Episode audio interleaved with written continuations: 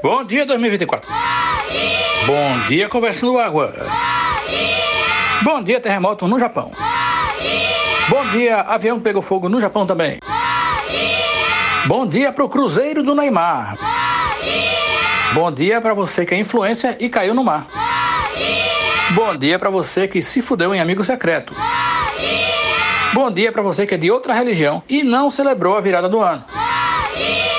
E bom dia para vocês quatro aí que passaram a virada do ano escutando a nossa retrospectiva. Eu sei que vocês estavam escutando, vocês precisam de ajuda. Boa semana para todos e vamos em frente.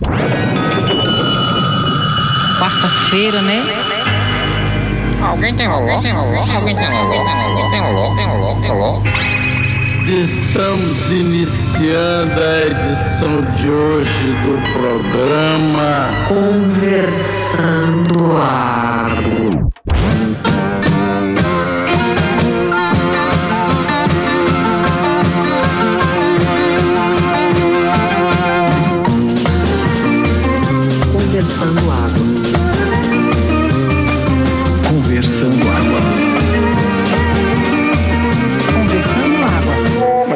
Nosso podcast ele é autoajuda, está classificado como autoajuda. Então acho que é justamente isso que as pessoas estavam fazendo, buscando ajuda, né?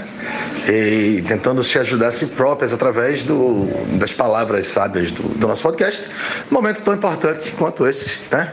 Que a Terra passa por esse ponto definido por Deus que determina que tudo será novo e diferente no- nos próximos 365 dias. Então, eu, eu acho que eles estão certos. Eu poderia ter feito isso também, mas como eu já participo do podcast, então é, eu já me senti contemplado aí pelas palavras de vocês. Né? Então, é isso. Assim, bom dia para você também, que acordou ao meio de música evangélica misturado com maquita e, e- e mais outros sons que eu não consegui identificar. Tentei gravar aqui para mostrar para vocês, mas a cacofonia é tão grande foi impossível de né, discernir qualquer coisa. Fica aí na imaginação de vocês aí essa maravilhosa sinfonia aí da torre. Não, não é só Parnamirim, né? Torre tá, é uma maravilha também. Pode ser também um mamute ferido alto tipo. Rapaz, eu vou te dizer, é, tá complicado ser japonês e andar de helicóptero nesse começo de ano, meu velho. Porque só de acidente de helicóptero, pelo que eu vi, acho que já teve quatro do dia 31 pra cá. Eu confesso que andar de helicóptero em janeiro nem pensar, e eu não tô comendo mais nem sushi mais. Pra não ter nenhuma ligação com o japonês. Pra não ter nenhuma uma treta pra mim, porque o bicho tá pegando. É isso aí, bom dia conversando água. Feliz ano novo. E um, faltou um bom dia especial para você aí que meteu a- o pé na jaca aí no Réveillon. Já no dia 1 acordou com a ressaca desgraçada. E no dia 2 já foi contemplado aí com a garganta parecendo uma lixa. E dores de cabeça, dores no corpo e tudo mais. Bom especial para vocês. Não desistam. Está apenas começando. Rapaz, Paulinho, eu tive uma ressaca dessa no dia 1. Fazia tempo que eu não tinha uma ressaca desse tamanho.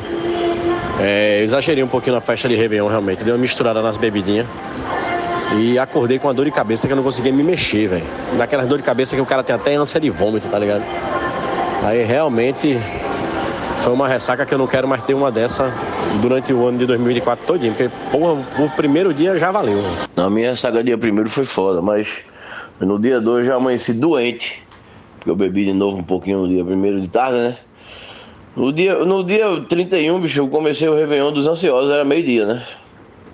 Aí quando estourou os fogos mesmo, eu já tava. Já tava em 2025, eu acho. Bruno Cerejo veio aqui só para acalmar seu coração e liberar você para comer qualquer tipo de sushi, a quantidade que você quiser, pois sabemos que o sushi brasileiro não tem porra nenhuma a ver com o sushi japonês. E essa é inclusive uma das razões pelas quais os japoneses odeiam os brasileiros e eu posso provar. Né? A outra, inclusive, eu mandei print aqui, que são os brasileiros que vão nos posts dos japoneses que se fuderam no terremoto para dizer que foi bem feito, pois os japoneses são budistas e não acreditam em Deus. Quer dizer, no caso, no Deus dos cristãos, né? E aí o Deus dos cristãos, obviamente, todo mundo sabe, é esse ser vingativo que existe aí para lhe punir, ele matar, ele fazer sofrer, segundo os cristãos, não sou eu que estou dizendo. E aí eles entram lá, mandei print, inclusive, durante a semana aqui, de pessoas que entraram no, no post dos coitados japoneses lá para dizer que é isso, é castigo porque eles são budistas, basicamente isso. E sobre zoada urbana, um assunto que não pode faltar aqui no podcast e Fred já trouxe, tenho que relatar para vocês o, a minha experiência é, passando alguns dias entre Natal e Ano Novo na praia de Boa Viagem né? Só dei um pulinho rápido no hospital, da quarta para quinta, mas o resto dos dias eu estava lá. E eu posso garantir para vocês que a Avenida Boa Viagem, minha gente, é um lugar dos infernos. Eu acho que talvez rivalize pau a pau com o Parnamirim. E o mais chocante que eu passei lá, né, dentre outras coisas, e que realmente não tem nada a ver com o fato de ser Réveillon e as pessoas irem para a praia, mas estou falando assim de noites normais, de dia de semana, é a porra da motociata que. É, já me contaram que isso acontecia e eu não sabia que era desse jeito. Mas eu vou contar para vocês. Tava um dia dormindo lá, de repente um barulho dos infernos, às duas horas da manhã, achei que o apartamento estava desabando. Depois eu acordei e achei que tinha, sei lá, capotado um caminhão da limpeza urbana em alta velocidade na frente do prédio. Levantei para olhar e, na verdade, era uma motocicleta que não tinha menos de 250 motos, a maioria sem placa ou com o farol desligado, muitas motos com três pessoas em cima empinando. E aí eu descobri que essas pessoas, esses motoqueiros, se organizam na internet não sei quantas vezes por mês eles fazem isso, mas já tem uma certa frequência que eles fazem e já são conhecidos por acordar o bairro de Boa Viagem inteiro. Eles fazem a Avenida Boa Viagem de ponta a ponta, fazendo a ruaça e fazendo aquele barulho lá com o escapamento que a gente já se incomoda com um motoqueiro passando de madrugada. Imagine mais de 200. E ninguém faz nada, assim, tipo a CTTU não vai ali, fecha a Avenida Boa Viagem e bota todo mundo na cadeia, entendeu? Parece que é um negócio que eles fazem livremente há algum tempo.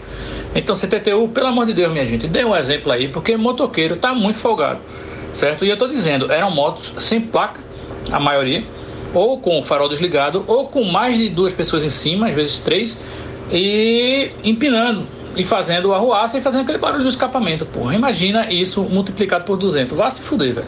Boa viagem, realmente.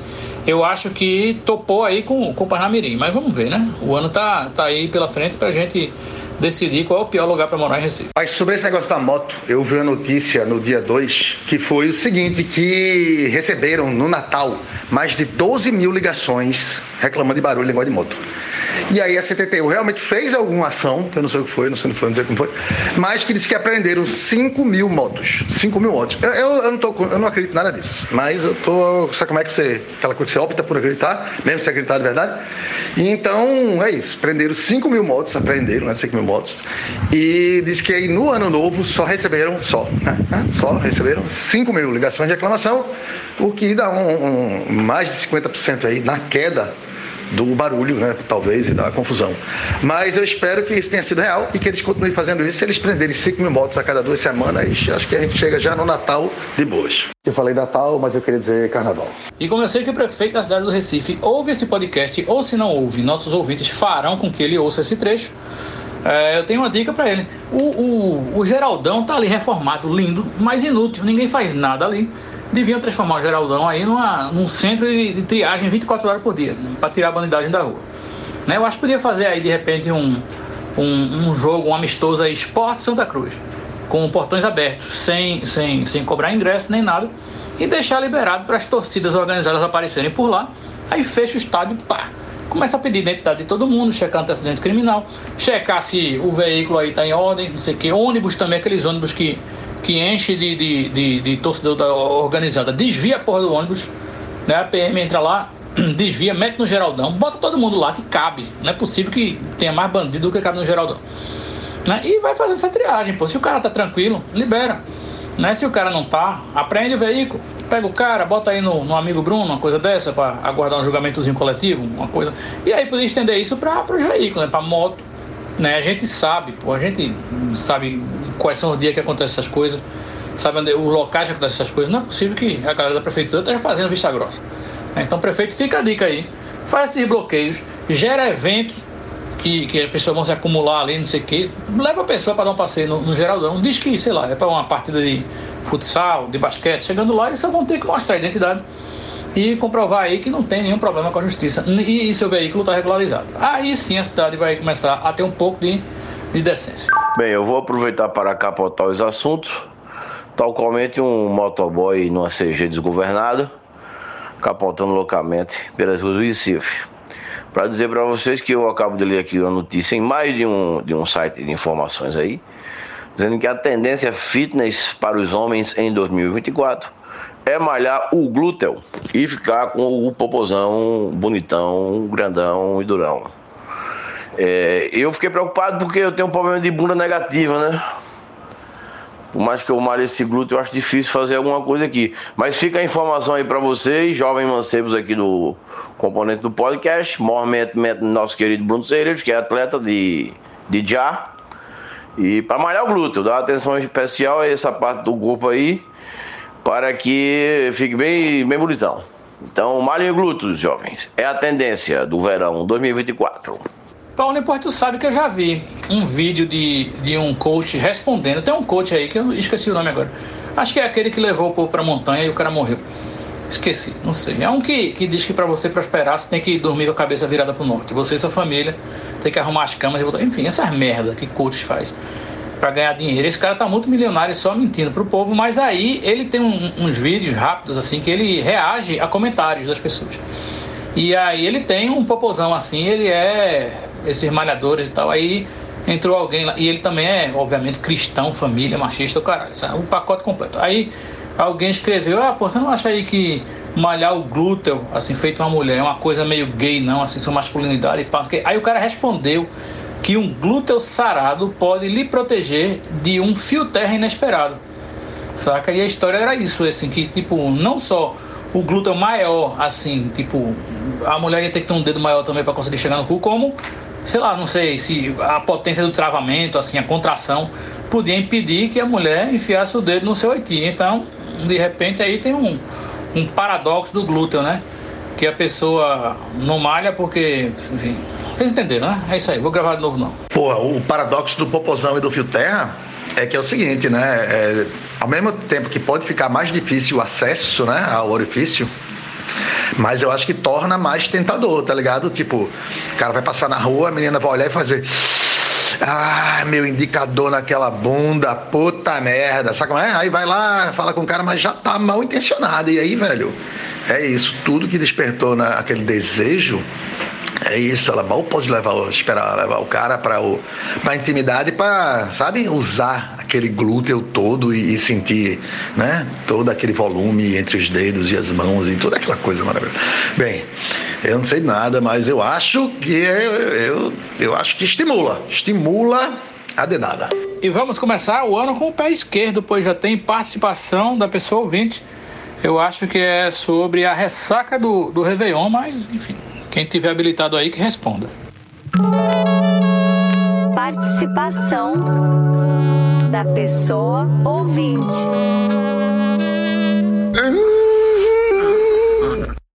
E se eu souber algum remédio para dor na coluna e dor no figo? Que eu amanheci ruim hoje, eu acho que eu dormi de mau jeito. Não sei se eu trouxe colo. Rapaz, Paulinho, essa parada de tendência aí do popô, eu vou te dizer, aí é questão de genética também, meu velho. O cara pode querer entrar na tendência que for, mas se ele não tiver a genética pra popô, cresce não, meu irmão. Se pra homem ou pra mulher, o cara pode fazer o que for. Eu digo isso porque eu pedalo, eu treino, faço lá uns agachamentos e tal, não sei o quê. E não tem muito não, velho. Tem um catombinho aqui, o buraco é a catinga mesmo, viu? Tem muito o que fazer não. Agora, tem aí os procedimentos, o cara injetar uma parada. E aí rola um popozão, botar um silicone e rola um popozão. Mas na, na real mesmo, lá no treino mesmo, acho que não. Tem que ter genética. Né? Mas aquela história, é melhor o cara treinar para ficar com a cabeça boa e se tiver um popozinho, no final é lucro. É o meu caso. Aí eu vou levantar aqui a, a, proposta, então. Eu, no caso, eu vou fazer um antes e depois, se vocês quiserem. Eu boto aqui uma foto do meu popô agora em janeiro, depois eu boto uma foto do meu popô em dezembro. E aí a gente faz uma análise. Aí o que, é que vocês acham? Acho que todo mundo deveria fazer isso aí, pô. Botar o popô aqui, cada um fazendo aí sua calistemia, seu exercício pai, e depois a gente vê como é que tá os popozinhos. O que, que vocês acham? Hein? Vamos nessa? Abraço. Cereja, eu acho a proposta bem interessante de fazer esse antes e depois, mas eu vou ter que declinar. Vou ter que declinar porque realmente, como eu falei, tem uma bunda negativa, né? A calistenia talvez até ajude um pouco, mas não realmente fazer um efeito nenhum não. Mas se os demais componentes aqui do podcast quiserem fazer esse antes e depois, eu acho bem interessante, viu? Bato uma foto do bumbum agora em janeiro. Passo o ano todinho aí malhando o glúteo. E em dezembro apresento aqui o resultado. É interessante. Então fica aí a dica, eu acho que, né? É, é bem curioso. Nossos queridos, nossos queridos ouvintes vão querer ver o resultado aí dessa malhação. Mas eu, eu tô fora. A bunda do cerejo. Tem que fazer essa vinheta agora. Inclusive, eu tenho até que parabenizar toda a nossa equipe de áudio e criativa das vinhetas, porque a fama chegou para mim já em função dessa vinheta, né? Eu não sei se eu já falei para vocês, mas eu sou parado na rua por essa vinheta, né? Muitas pessoas param, me olham e faz Família do Cerejo. Quer dizer, o sucesso chegou, mas não subiu na minha cabeça, né? Mas é melhor vocês pensarem numa vinheta para vocês também, senão eu vou ficar na frente e vocês vão ficar para trás aí. Sem sucesso. Bem, para manter a linha fitness né, desse, desse episódio do podcast, né, já que já estavam falando de malhação de glúteos, e é o primeiro, é o primeiro episódio do ano, né? Então sempre tem aquela resolução de, de ano novo, né? De fazer mais exercício, de fazer melhorar a atividade física e tal.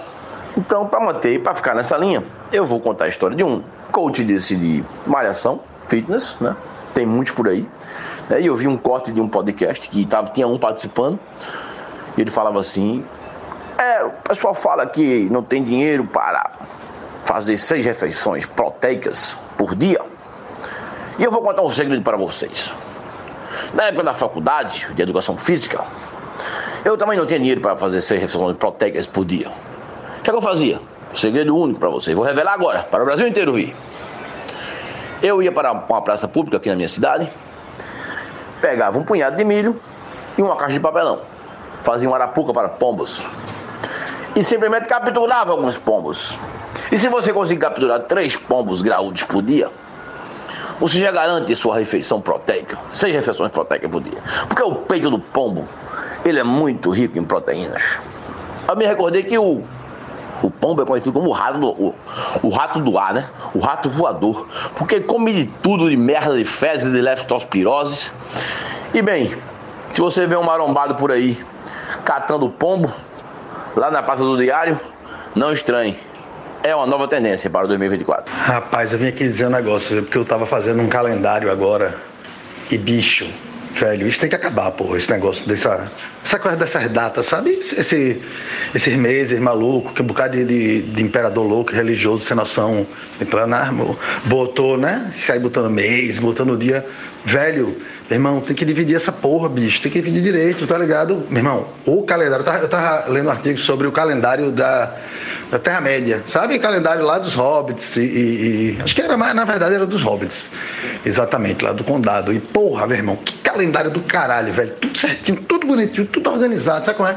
E no final, os caras tinham umas paradas assim que eram tipo a sobra, eram dias de sobra e não estavam no calendário, era tipo dia fora do calendário. Nada rolava, era festa, sabe como é? Festa. E aí podia rolar isso também, tá ligado? Tipo dois, três dias, sei lá quantos eram. E aí, velho, é um dia que é de ajuste, velho. E aí tem um ano que vai ter mais festa, ano que vai ter menos festa, mas dia de trabalho, dia normal. É tudo organizado, velho. Tem que rolar. Irmão, se fosse organizado, a gente nem precisava estar vendo aqui agora fazer essa porra desse calendário. Nada bate por nada. E, velho, se o negócio fosse organizado, se fosse direitinho, bonito, gostoso, sabe como é? Dividido como um. Como, como se fosse um, um, um, uma inteligência artificial que tivesse feito, e não a porra do ser humano. Sabe como é? Velho, não precisava nem de calendário, porra. Tu não ia, tu não ia precisar saber. O cara tem que ter um calendário pra saber que dia vai cair quando do. Bicho, sério mesmo. Aí, esse, aí reclama que o mundo tá indo pra, por água abaixo. Como é? Como é que uma civilização vai dar certo?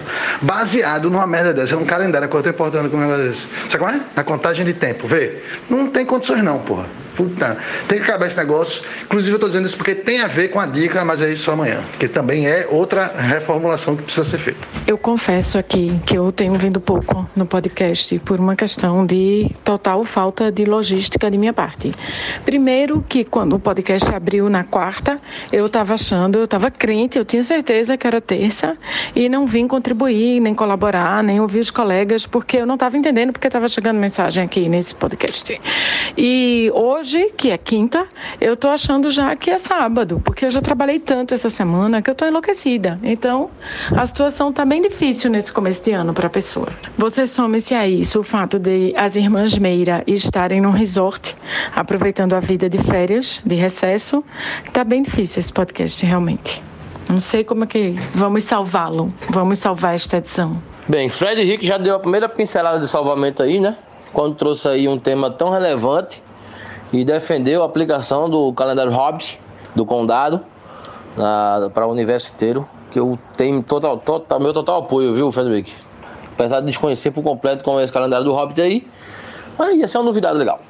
Então já tentou salvar aí e Diana Moura já deu um, um ar da graça, eu acho que o episódio está sendo salvo de, devagarzinho. Mas dizer que faltou profissionalismo, né, Diana?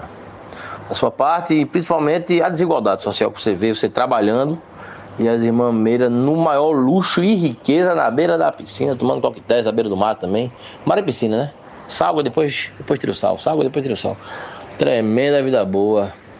Pois é, fazer o que, né? É o mundo tão desigual. Paulinho, na França se come pombo, viu? Eu queria lhe dizer que o pombo na França é uma iguaria bastante apreciada. Tudo bem que francês não toma banho, né? Daí para comer pombo é um pulo.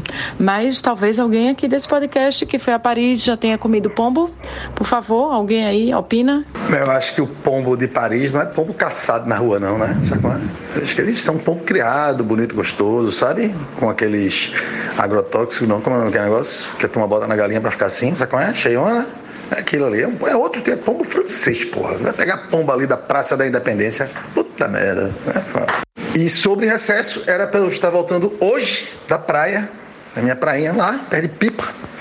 Mas alas não foi possível, então estou aqui também, um pouco sem vontade de fazer podcast, porque em clima de, de revolta e, e, e, é isso aí, é isso aí. Mas eu estou aqui aos trancos e barrancos, é, fazendo meu serviço para o bem do, do nosso público, que, que espera, espera tanta gente, né? Então, primeiro de janeiro, segundo, terceiro, quarto.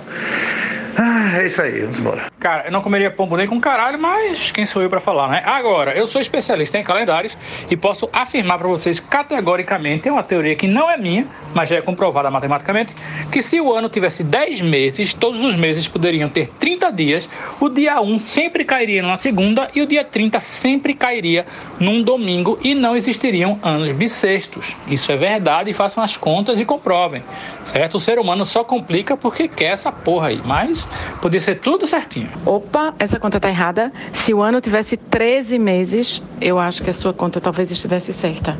Mas 10 meses não, teria que ser 10 meses de 36 dias e ainda sobrariam 5. Mas se preparem que amanhã teremos fortes emoções aqui nesse podcast, porque eu vou inaugurar o quadro Ouvinte Paraquedista, que é o seguinte, tô logo avisando aqui, mas vai ser uma surpresa para todos.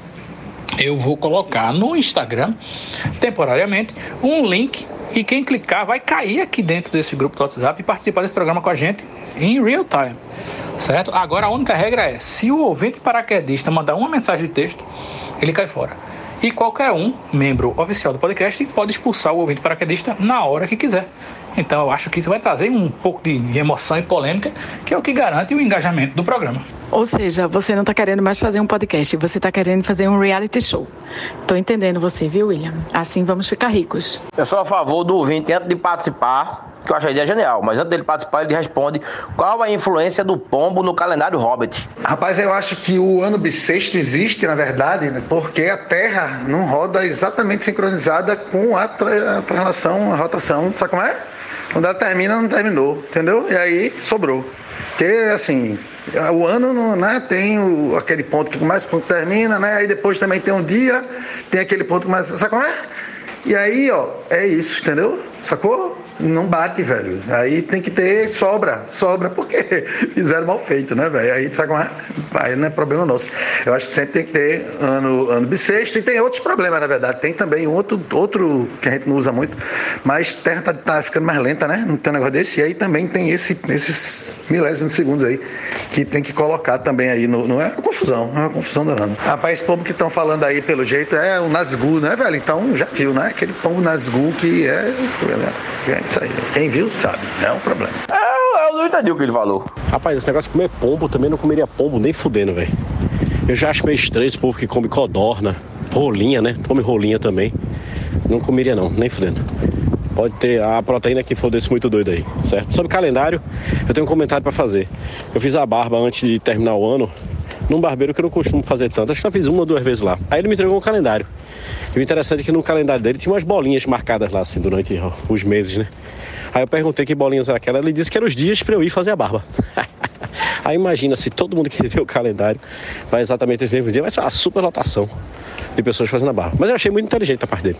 Dia namoro, você tá certa, eu errei a conta, na verdade, é se o ano tivesse 13 meses, aí sim, todos os meses poderiam ter 28 dias, e assim, todo dia 1 seria segunda e todo dia 28 seria domingo, vê que beleza? Aí ia dar 364 dias, eu acho. Ia ter um dia boiando aí, que é o que a gente já tem aí para fazer ajuste de ano bissexto, às vezes sim, às vezes não. Né? Eu podia ser simplesmente um dia que não existe no calendário. Veja que maravilha. Que benefício a humanidade podia tirar aí de um dia que não é contabilizado no calendário.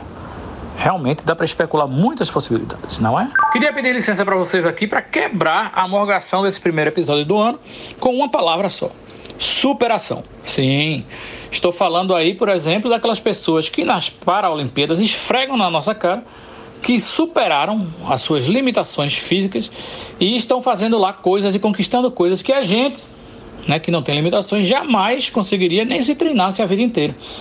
Né? Dito isso, essa semana tivemos mais um exemplo lindíssimo de superação que veio através da revelação dos documentos da investigação do, dos crimes de Jeffrey Epstein. Não sei se vocês viram a, a, a série na, na, Netflix, mas Jeffrey Epstein era um traficante sexual e pedófilo que organizava orgias com menores para pessoas muito ricas ou muito influentes. Né? Na lista aí dos participantes das orgias, dizem, certo? E isso está dito no, no documentário, não li a, a documentação ainda, nem vou ler, mas Príncipe Andrew participava da putaria, Michael Jackson, é, Bill Gates ou era Bill Clinton, não sei. Mas o que mais me impressionou foi que eles descobriram que Stephen Hawking, sim, e aí vem o caso de superação, aquele que é um dos maiores astrofísicos da humanidade, quer dizer, sei lá, tem calcega na competição, mas, enfim, Stephen Hawking, aquele que teve aquela doença que o prendeu numa cadeira de rodas. Como era o nome da doença? Era esclerose lateral amiotrófica. Né? E que falava através daquele alto-falantezinho com voz robótica. Sim, ele participava das orgias. E na documentação diz que ele participou de orgias com meninas menores de idade. Já, aí eu fiquei pensando, né, porra, isso deve ter sido antes da esclerose, mas não, ele já estava preso na cadeira de rodas. E o mais louco, ele foi expulso de uma orgia por baderna. Eu não consegui entender ainda, nem visualizar essa cena. E a, a, a, a investigação ainda deu um baculejo na vida pessoal dele e descobriu que ele era assíduo frequentador de clubes de swing. Vocês sabem que é clube de swing e não estou falando do ritmo musical. Então fica aí o exemplo para você né, que é possível realmente você atingir suas metas e você se superar das formas mais incríveis possíveis, porque é isso aí, a humanidade é uma coisa maravilhosa. E parabéns aí para Stephen Hawking. Eu tirei até o, o, o, celular do carregador, assim, prejudicando um pouco minha bateria, só para vir gravar aqui na cozinha e ainda tomar esporro de William, porque, né, do, do barulho, porque lá na sala é negócio. Mas, velho, eu acordei hoje com essa notícia. Acordo, sonolento, pego o celular, como todo ser humano saudável, a primeira coisa que eu faço é abrir o celular e ver a notícia do dia. Né, o meu filho e tal. E tava essa loucura aí, velho. Tem um cara no, no, no, Twitter, no Twitter, que ele fez uma thread só com memes de cadeira de roda, Stephen Hawking e Epstein, tá ligado? Meu Deus do céu, eu passei tipo 40 minutos só nessa thread. E aí realmente eu achei incrível isso, porque, né, tipo, a melhor, uma das melhores era que você sabe que Stephen Hawking estudava buraco negro, né? Então, entendeu? Podia ser que ele estivesse lá fazendo. Bem, não vou fazer piada com isso, né? Porque. É. Alguém fez, velho, vocês estão fazendo piada com isso, mas não quero fazer piada. Eu disse, não, mas porra, né? Puta que pariu, velho. Não salva ninguém, não é mandado, né, rapaz? É uma coisa bonita, né? Mandado. É isso. E agora eu vou dizer, viu, bicho? Ser expulso de orgia é muito tema de piada da quinta série, viu, velho? E, meu irmão, pô, o cara trazer isso pra vida real e ainda mais assim na condição dele, né? Porra, tá de parabéns, viu, velho? Realmente. E agora eu vim enfiar o meu dedinho cético nesse buraco negro aí. Porque, dentre tantos filhos, tantas notícias sobre isso, é, a história inclusive de Michael Jackson, né? Eu vi uma thread que eu não, não cliquei para ler porque foda-se, mas era assim: por que é que Michael Jackson é inocente nesse caso, né? E foi usado como bode expiatório para desviar a atenção da galera, entendeu? Então não vi. Aí isso me fez pensar assim, por exemplo, é, tá, beleza, tem esses nomes todos lá, agora é real então é confirmado, tá lá porque tá lá ou tá lá porque na investigação a galera tirou para todo lado e fez campanha de desinformação e pá, entendeu? Tem isso, né? Assim, qual é a, a, a, a não é a veracidade, né? Como é a certeza de que realmente houve, né? Todas as pessoas foram acusadas estavam lá, né? Porque é muito fácil, né? Mas é isso, assim, eu só estou levantando essa questão aí sobre a veracidade, eu não sei, pode ser que seja fato e eu esteja aqui desinformado porque eu só vi meme, que foda-se também, então é isso, beijo. Fred, tem foto de Stephen Hawking na putaria, assim, pelo menos na pré-putaria, né?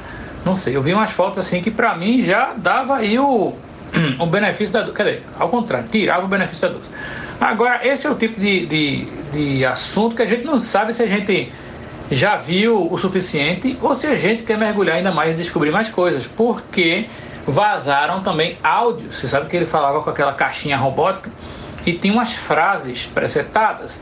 E parece que acharam dentro da caixinha robótica dele umas frases, veja que absurdo, presetadas para serem usadas na putaria. E a gente aqui com exclusividade vai divulgar essas frases. Quer dizer, não é mais segredo de, de investigação, né? mas eu tive acesso a duas delas que realmente deixam a putaria muito mais quente e qualquer mulher muito mais excitada. Lá vão aí as frases de Stephen Hawking na putaria. Hey baby, let me fuck your black hole. Eu não vou tirar o celular do tomado novo, não, que a minha bateria já tá puta comigo, mas assim, eu vou só dizer que, velho, porra, quem leva celular e máquina fotográfica pra porra de orgia, né, velho? Meu irmão, a galera tá forte na quinta série aí, viu? Parabéns. Celular, não é possível que tivesse celular na época que Stephen Hawking conseguia fazer orgia, não, minha gente. Tem alguma coisa muito errada aí. Hey baby, come here and piss in my mouth. Mas rapaz, que danadinho o Stephen, viu? Fiquei de cara aí, sabe?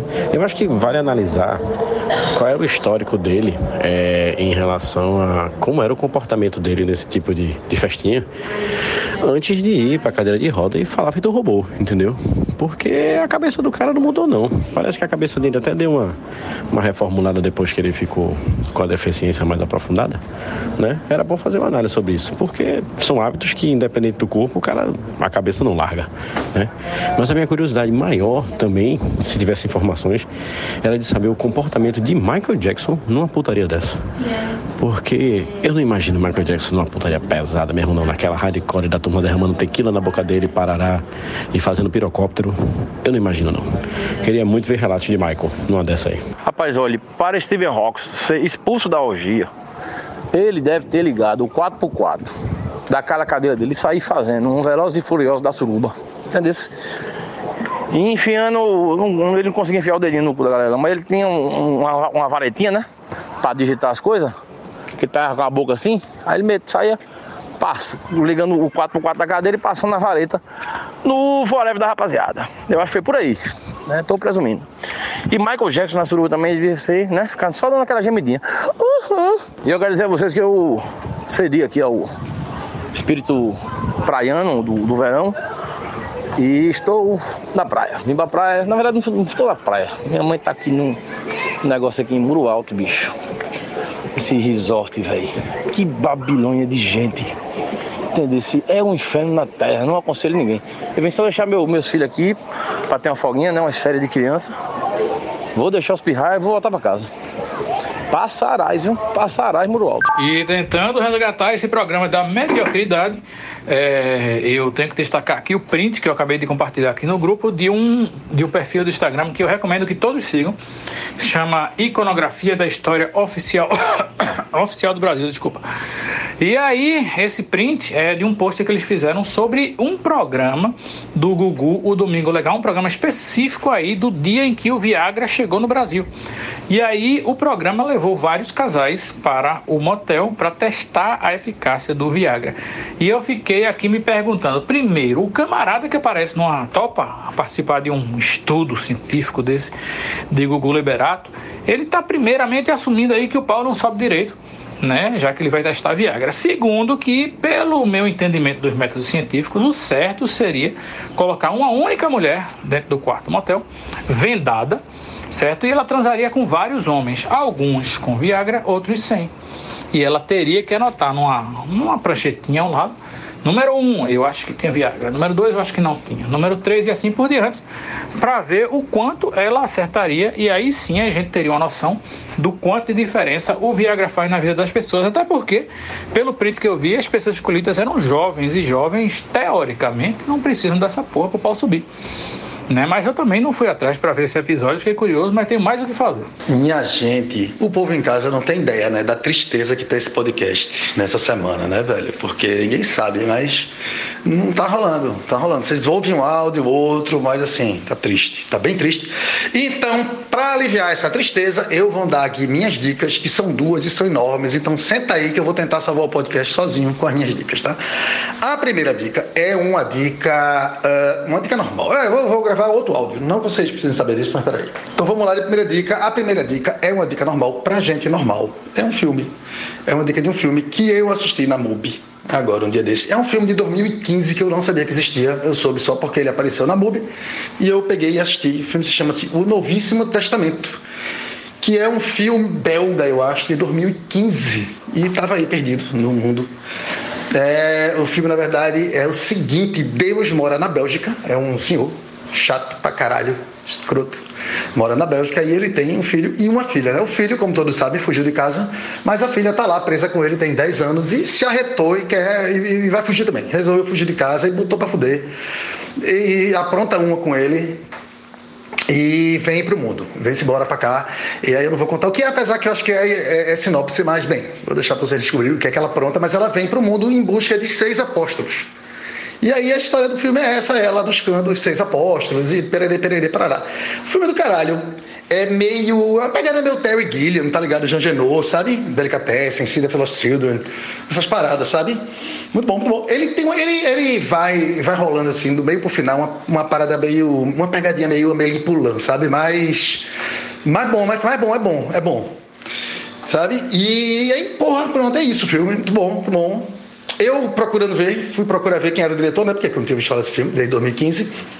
E eu descobri que é simplesmente o mesmo diretor de Mr. Nobody, que eu já dei uma dica aqui, que é um dos melhores filmes já feitos pela coletivo humano. Mr. Nobody. E, tá ligado? Mr. Nobody é o tipo de filme que é da mesma categoria de Benjamin Button e Forrest Gump, sabe? Que é um, é um gênero à parte, que é histórias incríveis de pessoas fantásticas, sabe? Pronto, é esse mesmo gênero.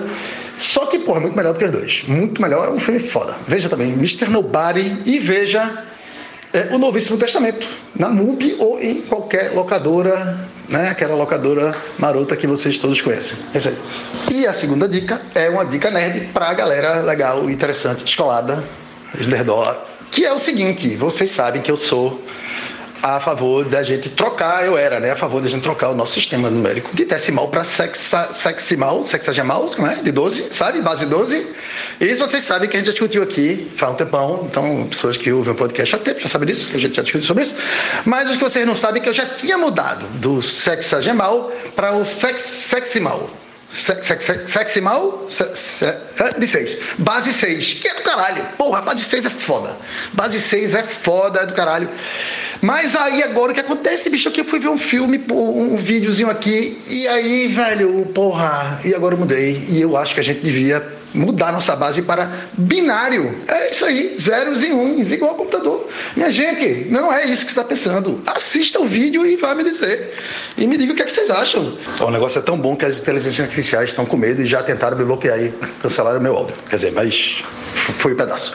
Então, é foda, bicho. É um, é um vídeo no YouTube que é chamado The Best Way to Count. Que é onde a pessoa é, passa 40 minutos, uma hora, sei lá, uma hora é, né, como é, explicando o caso da base decimal, da base binária. Porra, aí vai lá, velho, vai lá também, você vai perceber. Binário é o caminho, é a solução de todos os nossos problemas. Então é isso. Eu acho que pode ser que tenha sido uma grande piada esse vídeo, porque na verdade ele está respondendo a outro cara, que é o cara que me convenceu da base de 6, seximal, né? Seximal? Essa porra, sei lá. Sexual. E aí o cara é um vídeo, um cara é um canal legal não sei se eu já disse aqui, é um cara chamado Ian, Ian Misley, mas não é o Dica, então foda-se, pra vocês acharem. Ian Misley é um, é um canal também que fala sobre línguas e fala sobre uma coisa matemática e fala um bocado de merda. Bem, e aí esse cara tinha defendido a base do decimal, como é? Não, é 12 e depois a base sexual de 6 mas aí, meu irmão, você vai assistindo o, o filme sobre a, a, a, base binária e você vai começando a achar que pode ser uma grande piada. Assim, quando eu fui procurar agora o nome do canal de verdade para mandar para vocês e do vídeo, eu descobri que é simplesmente só é um canal com um vídeo e é esse aí, The Best Way to Count. É o nome do canal, é o nome do vídeo. Tem um trailer também, mas não vale. Então, assim, Deve ter sido uma grande piada, mas só mostra a minha capacidade intelectual, porque eles me convenceram de que é a melhor coisa possível. Então, é isso, dica nerd. Márcio, eu tinha lhe prometido uma dica nerd do inferno, é essa aí. Corre lá e vai ver o vídeo, passa aí, pega uma pipoca e é um negócio sensacional. Depois a gente vai só fazer conta em binário do nosso próximo RPG. É isso aí.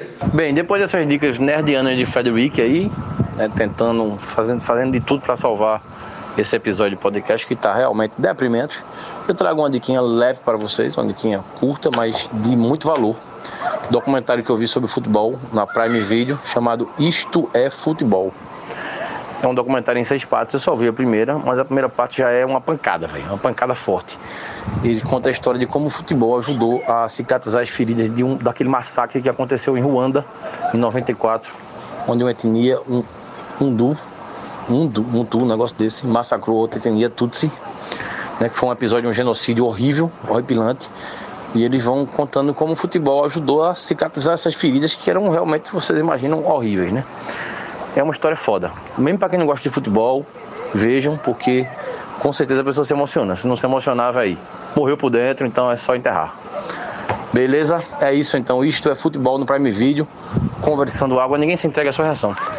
Rapaz, eu tô um cara de poucas dicas, mas essa semana eu vou deixar uma dica. É uma dica musical, que na verdade é para relembrar as pessoas de escutar algumas coisas que talvez não escutam há muito tempo, como aconteceu comigo. Né? Há muito tempo que eu não escutava Travis, a banda Travis.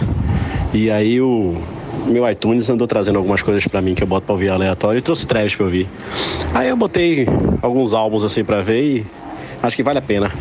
Pega aí um diazinho, outro final de semana, bota um Travis aí pra tocar. Musiquinha boa da porra, a banda é massa, viu? Então fica aí a dica musical do Cerejo. Ouçam Travis. Boa, Cerejo, boa dica. Apesar de eu não conhecer nenhuma música de Travis, é, pelo menos movimentou aqui esse podcast que tá mais parado do que Saci de patinete, né? E essa piada capacitista já não cabe mais, eu sei. E até meu sem graça. Meu não, completamente. Mas bem, já foi dito e merdas cagadas não voltam aos respectivos orifícios anais. E vamos seguir o jogo, porque eu tô aqui nessa manhã escaldante de sábado, fugi da praia e tava aqui zapeando aqui as notícias e vi que um rapaz, um, um homem, né, processou o médico que ele contratou para fazer uma cirurgia de aumento de pênis. E após a cirurgia, verificou-se que o órgão genital do rapaz simplesmente diminuiu. Veja você que qualidade de médico que o rapaz aí está processando, né? E isso aí só mostra que aquela máxima vale mais do que nunca. Olho grande, só dá remela. Rapaz, como isso aqui tá parado mesmo, tá triste e depressivo, vou, eu vou ter que trazer aqui essa, esses dramas da vida moderna memísticos que vocês tanto gostam, né? Então eu vou agora participar desse momento que é a, a, gente não deu aqui a notícia, né? Jogaram aqui no grupo, mas a gente não deu a notícia do velho que fez um buraco em casa porque sonhou que tinha um tesouro embaixo de casa. E aí ele foi cavar um buraco na casa dele para achar o tesouro. E o velho é, porra, o velho era resiliente, porque ele passou seis meses cavando o buraco para achar a porra do tesouro, e aí, velho, irmão, duas coisas, né? Assim, tipo, o buraco, o buraco tem 90 centímetros, parece, de comprimento, de diâmetro, né? Desculpa, mas aí o. é, velho, tipo, ele desceu bem retão, assim. E sim, pausa agora para. Velho, que coisa incrível, né, velho? O cara cavou um buraco, seis meses cavando um buraco, tem 90 centímetros. O buraco tem 40 metros de, de, de profundidade. Mas, gente, 40 metros. É, é, mais do que 10 andares. Veja, veja que maravilha. Então, o velho cavou esse buraco. Agora veja, assim, minha pergunta é assim, o velho é resiliente, daqui a seis meses. Agora, se o, o tesouro tivesse a um metro do lado do buraco, como é que ia ser? Porque eu não sei como é que foi o sonho do velho, né, velho? Tipo, o velho sonhou que era naquele quadrilho ali, naquela, naquela cerâmica que estava o tesouro, sabe? E aí, porra, eu vim trazer e aí aproveitar para fazer agora um questionamento filosófico, né? O quão isso é, né? Assim, né? O quão, o quão é o abstrato, né? E você sonha, né? lembra tanto aquela coisa da religião, né? Não, mas eu sinto, eu sei. É igual velho, né, velho? Você buscando solace, como é, consolo né, na, na religião. É a mesma coisa do velho buscando dinheiro porque teve um sonho que tinha um buraco que enterrado. Não é a mesma coisa, né, velho? É uma fantasia. Aí, bem, o final da história é que o velho caiu dentro do buraco de 40 metros e morreu. E se você ler a, a lista, a lista de, da descrição dos ferimentos do velho, meu irmão, velho, cara, parece que ele caiu de um avião. sabe? Assim, foi um. Deve ter sido ou menos parecido, né? Pior, né? Porque ele deve ter sido batendo. Mas, cara, que coisa incrível, velho. Eu tô, eu tô, eu tô prolongando aqui o áudio porque é isso, pra, pra encher, encher linguiça no podcast. Mas daqui a pouco eu canto a música. Mas, porra, velho, é isso, né, velho? Assim, a busca pela coisa inexistente, mas que dentro do seu coração existe, mas que, velho, acaba nisso, né, meu irmão? Ah, é a humanidade, velho, ela. Assim, assim não, velho. Eu, eu, eu, minhas conversas sempre acabam reclamando da humanidade, né, velho? Mas vocês têm vendo as notícias, né? Vocês estão andando, olhando as notícias e a humanidade, depois que se soltou, nunca mais ninguém colocou de volta, né, velho? Porra, tá foda, velho. Então é isso, bem. Eu tô ficando sem assunto, tô ficando com preguiça, então é isso. Desculpa aí. Não, nem vou nem pedir desculpa pelo Aldo Longo, porque a gente tá precisando de um Aldo Longo. Vai que ele entra na, na retrospectiva aí também já desse ano, né? Então já tem essa esperança, pelo menos. De repente é o primeiro áudio longo do ano, pode ser que seja o primeiro. Pá, programa retrospectiva. Retrospectiva, já começa com esse áudio. É isso. Então, bem, beijo para todos. Frederico, parabéns pelo áudio longo. Ah, é, realmente você esticou o máximo, espremeu a notícia até o último, a última gota de sangue do velho morto no buraco. Né? E eu queria complementar aqui para dizer que existe uma, uma lenda no interior, Diana Meira, Diana Meira não, Diana Moura, a outra Diana, a que é de Afogado da Engazeira, filha do Pajeú, que provavelmente não vai ouvir esse áudio, mas se ouvir, ela pode é, verificar a sua, a sua autenticidade. Existe uma lenda no, nos interiores aqui do estado de Pernambuco, não sei se no interior, nos grotões do Brasil, da famosa botija, né? Você sonha com a botija, você sonha com alguém lhe dizendo, olhe, cave embaixo daquele pé de goiabeira que você achará a botija de ouro. Isso aí é muito antigo, muito antigo. Há quem diga, inclusive, que bolas de fogo à noite indicam também o lugar de uma botija. E parece que esse velho aí do, do, da notícia que você trouxe, ele sonhou especificamente com esse lugar da cozinha dele. Né? E pôs-se a cavar aí de forma insistente, você bem observou, cavando 40 metros aí. E se isso aí virasse um filme e fosse passar na sessão da tarde, eu diria que isso aí podia se chamar A Botija de Satã, ou O Chamado de Papai do Chão, ou a ilusão da mega cena da virada enterrada na sua cozinha. Ou quem for podre que se tore. Ou o velho da botija é doido. Ou as esquinas empoeiradas da Campina do Barreto. Ou no mundo das lagartixas. Ou o que fazem os vagalumes de dia. Ou, se tudo der errado, teremos o metrô para Tóquio. Não, mas, porra, é uma coisa agora que tu falou dessa, dessa desse arquétipo, né, desse, dessa lenda. Que, de novo, né, velho, assim, na verdade, aí, assim, é o arquétipo né, da, da consciência humana, né, velho, porque isso é muito o pote de ouro no fundo do arco-íris, no final do arco-íris, né, dos leprechauns e tal, né. Interessante, se você for catar, aposto que vai, vão, vão haver em outras culturas, outras recompensas escondidas dentro de um pote para você cavar ou, ou buscar. Né? É, o ser humano é tudo igual, né, velho? Muito engraçado isso, né? Vou falar em metrô para Tóquio. Uma trivia sobre trivia geológica. Você sabia que você cavar um buraco, tá? De, daqui, atravessando o mundo, sei lá, Brasil para China, Japão, né? Austrália, sei lá. E você tirar o ar e botar uma cápsula lá dentro. Você entra na cápsula, solta ela, pum, ela vai caindo, né? Tchuu! E quando passa da, da metade do, do centro da Terra, ela deixa de cair e começa a subir, né? Mas aí tá com aquela velocidade toda, pá, perere, perere. Então, quando ela chegar em Tóquio ou em Sydney, ou sei lá onde é que ela vai chegar, é, ela vai estar, tá, ela para, ela para. Então você up, só segura, sabe como é? Pá, e aí, velho? E essa viagem inteira dura 45 minutos, porra, veja que coisa maravilhosa. Recife, Tóquio, Recife, Sydney, de novo, não sei onde é que vai parar essa porra, Recife, meio do Oceano Pacífico. É, que maravilha, 45 minutos, mas não, na, verdade, na verdade, pode ser qualquer lugar, porque qualquer buraco que você faça na Terra de um lugar para outro, né, por conta da forma como a gravidade funciona e, e a questão de, né, quanto mais ela puxa, quanto menos ela empurra, é, daria 45 minutos.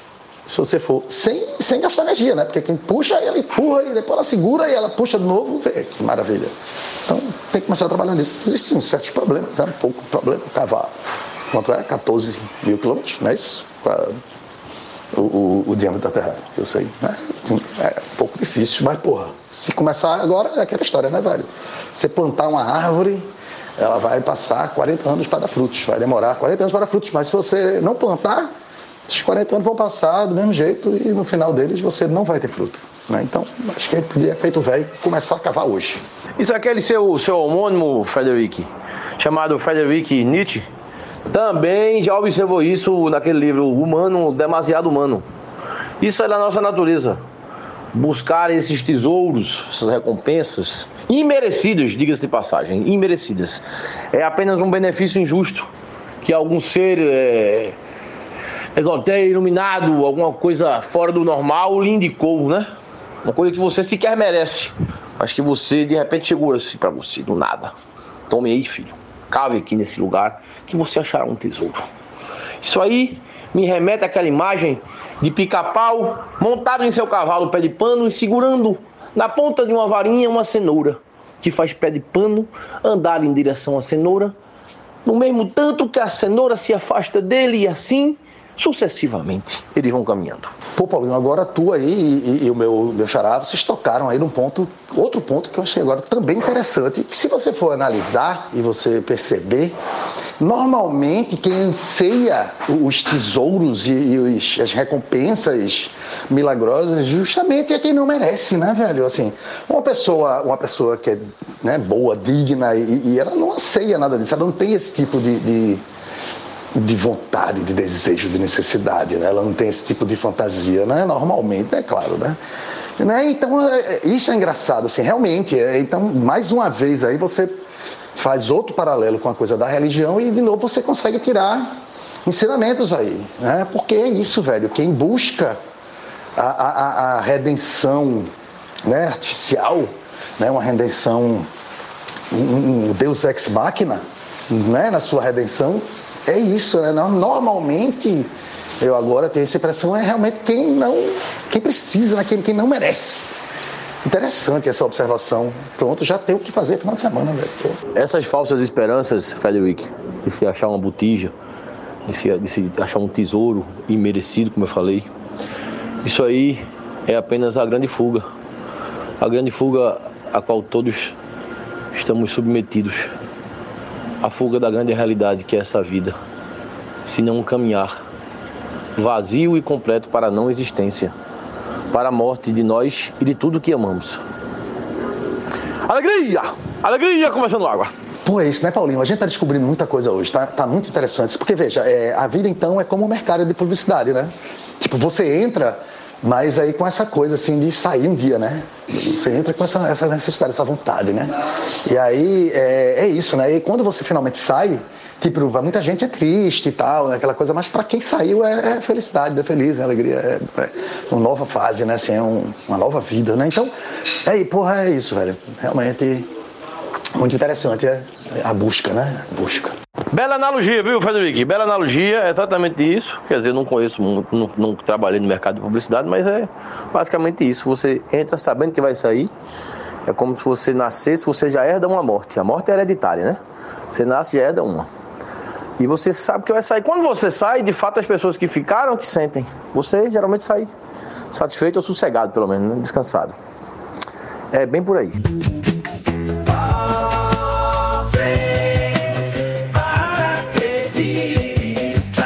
Assim, a pessoa abre o grupo e acaba de perceber que tem dois convidados, duas pessoas estranhas e estão aqui interagindo com a gente. Seja bem-vindo ou bem-vinda você que entrou no grupo. Você agora está concorrendo a um HB20 Sedan. Parabéns. Um abraço aí para todos. E tudo de bom. Mais um oferecimento de Vinícolas Queijo a Vinícola, de Nicolas Cage. Ah, eu queria ter outra pauta, mas a única pauta que eu consigo ultimamente falar é puta que pariu, que calor do caralho, viu, velho? Meu Deus do céu, como é que faz, hein, galera? Eu tô, eu tô pensando em fazer um carro piscina. O que, é que vocês acham da ideia? Ficar andando dentro. Porque, porra, não dá não, velho. Não dá. E o ar-condicionado do carro quebrou, que é pior. Ainda bem que eu vou voltar pra praia amanhã. Augusto, meu querido, olha, o ideal para um carro piscina é um Monza 92 SLE. Perceba. Já é uma banheira, né, não, Paulinho? Eu tava de, de olho naquele, naquele Escort X, eu acho que é o XRE. É, ali de 90 e início de 90 também. Aquele era bonito, hein? Era o carro do boy.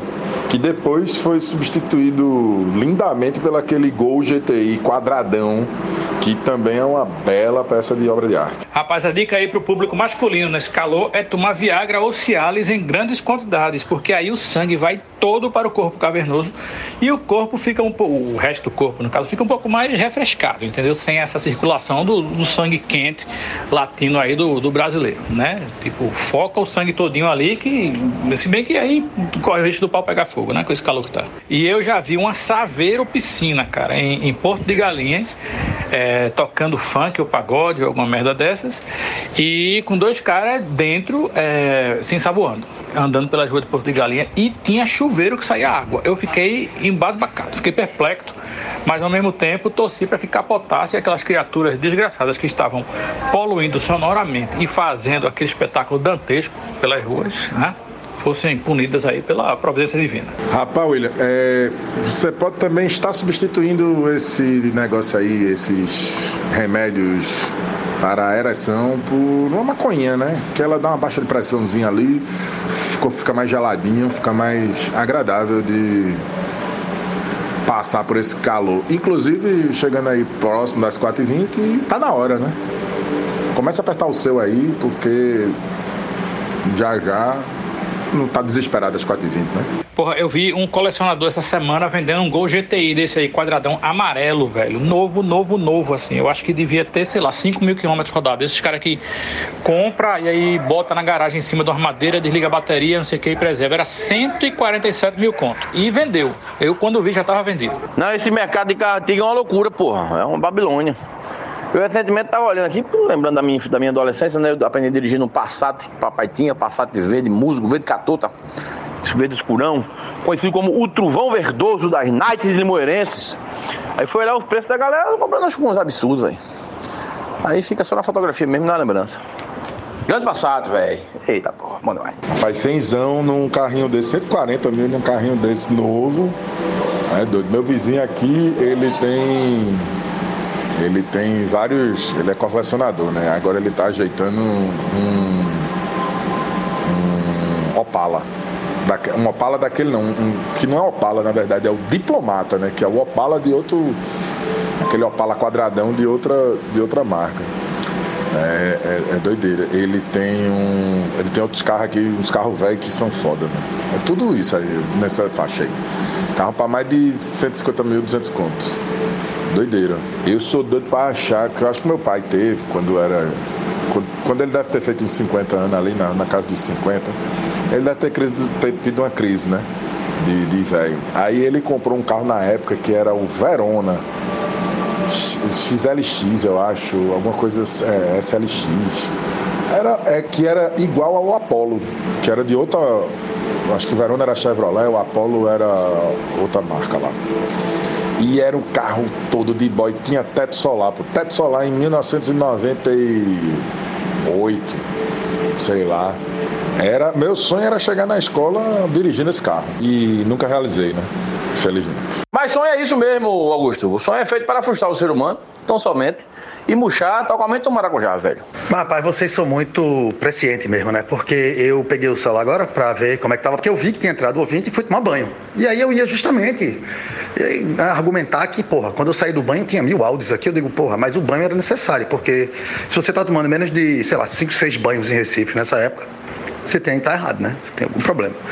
E aí eu ia comentar sobre o calor, mas, porra, torna-se desnecessário, então nem vou comentar, porque vocês já comentaram.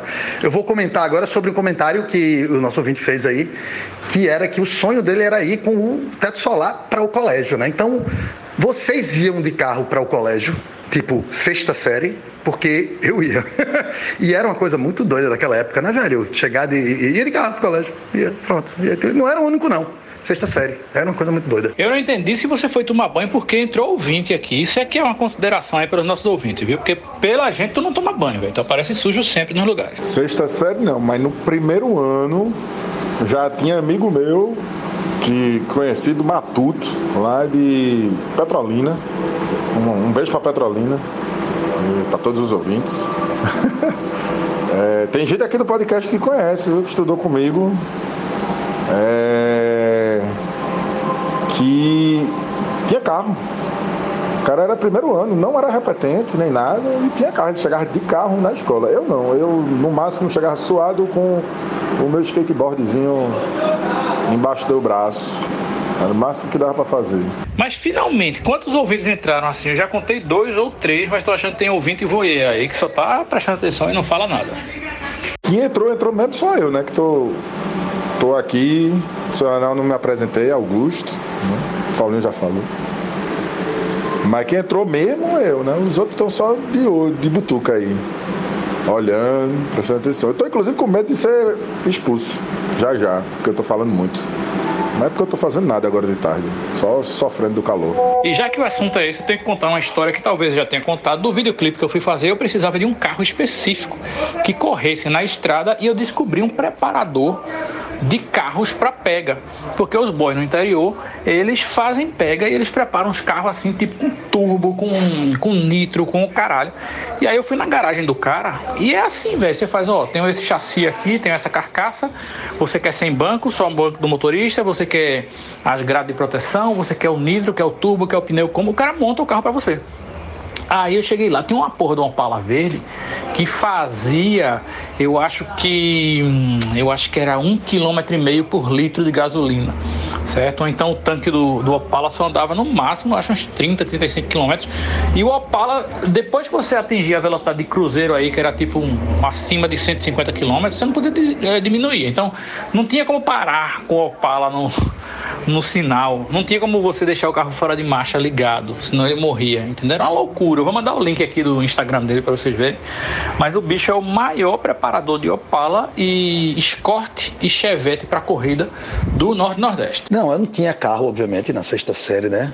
Mas era, o colégio era relativamente perto de casa e eu ia a pé também, né? Eu ia sempre a pé. Mas em casa tinha dois carros, o de papai e o de mamãe, os dois trabalhavam, e eu não sei, velho, como é que rolava essa, mas rolava de às vezes estar um carro de bobeira em casa, e quando ficava de bobeira, sei se os dois iam juntos, porque eu trabalhava na cidade, os dois estavam relativamente perto. E aí ficava um carro de bobeira lá em casa, e quando ficava de bobeira lá em casa, né, era de boa, assim, não era roubado, não era não, era, era tranquilo, eles sabiam, e aí eu ia de carro pro colégio, pronto, aí voltava. Era, rolava essa, assim, agora realmente eu não sei como é que era essa mecânica, não, mas acho que era isso que acontecia. É que era estranho, era. Boa tarde, pessoal. É, entrei aqui no grupo antes, mas não falei nada, né? Mas enfim, boa tarde. E aí eu vi que tava falando sobre calor, sobre praia. E primeiramente, desculpa se tiver barulho de vento e de cachorro, que eu estou na beira do mar com o cachorro. Na beira do mar não, né? Alguns metros do mar. Mas ainda assim tá um calor do caralho. Mas calor com sal e areia já é melhor. Tem- ainda tem cachorro, e se tiver uma cerveja, nossa, nossa. E eu vi aí que vocês estavam falando sobre carros e tal, é, e aí, assim, é, os carros que vocês falaram aí, provavelmente era da época que eu ainda não sonhava em nascer ou é, tava ali perto de ser concebido, não sei. É, mas falando de carro, eu vi essa semana um videozinho de um Fiat Uno todo equipado com a chave de sensor de presença que eu achei uma coisa maravilhosa. Pena que eu sou liso, mas vou mandar aqui o vídeo para vocês, vocês avaliem o- essa preciosidade. Pai Fred, o, o- falando aí de, de- da- da- dos anos 90, né? Que era um, era um negócio muito doido, porque tipo, eu tava parando pra pensar aqui, esse meu amigo tinha 15 anos de idade, tipo, a idade do meu filho hoje, tá ligado? E ele não tinha, não era uma coisa assim. Ah, tem um, tem o carro do pai que tá sobrando. Não, não ele tinha o carro dele. de- dele, dele próprio, assim. O pai tinha dado um carro para ele andar em Recife. Tudo bem que isso era 98, 99, aqui pela Zona Norte, o trânsito não estava ainda caótico como tá, não tinha tanta. Né, tava, era, era, um, era um outro Recife, mas meu amigo era, imagina, só com 15 anos de idade, meu filho, coitado do céu, se eu der o carro para ele em Tamandaré, não sei o que, é que acontece. Imagine em Recife. Caralho, e é tarde, né, velho? Porque 98, porra, isso comigo era anos 80, né? Acho que final dos anos 80, alguma coisa assim. Meio pro final dos anos 80. Então, porra, realmente anos, anos 90, final dos anos 90, né? Caralho, realmente era especial, viu? Mas era, realmente era completamente diferente o trânsito. E eu era isso, assim, eu não tinha carro, nunca tive, quer dizer, só depois de velho, né? Quando eu fiquei mais independente, eu comecei a ter meu carro. Mas. ah, era isso, assim, o carro de casa, quando tava de bobeira, a gente podia pegar, tanto eu quanto meu irmão, a gente normal dirigia an- antes de menor, dirigia normalmente, não tinha nada assim, não era tabu nem nada, sabe? Era, um, era uma mecânica normal, acho que todo mundo tinha. Agora, o que aconteceu na época, eu me lembro que assim, dois anos, acho que quando eu tinha já 16, vê, 16, 17 talvez, eu não pude mais dirigir, me proibiram de dirigir e eu nunca entendi o que aconteceu, tá ligado? Simplesmente. E como era coisa tranquila, disseram que eu não podia, quando disseram que eu não podia também, parei, ficava chateado, mas, né, normal, vida que segue.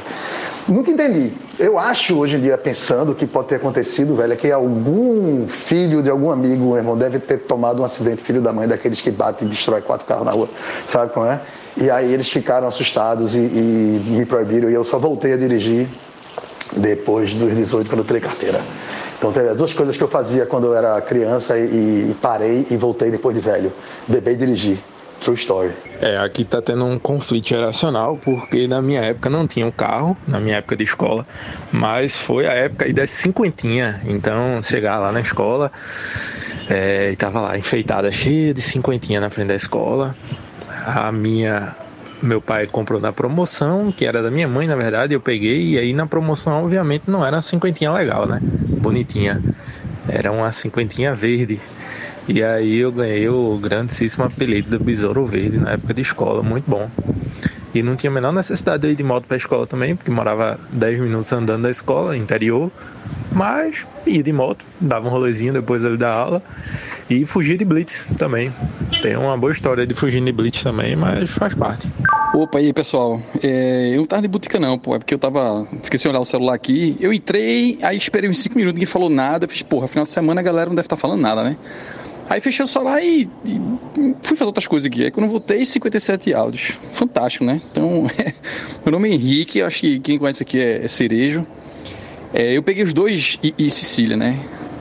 Então, eu peguei os dois temas andando aí, carro, no sentido da galera aí ter carro pra dirigir, não vou nem comentar, né? Meu primeiro carro foi o Fusquinha da minha irmã emprestado, eu já tinha mais de 20 anos. Não cabia nele direito, inclusive, por causa das dimensões. É, E o calor, velho, eu tive em Recife aí agora, eu moro em Fortaleza, né?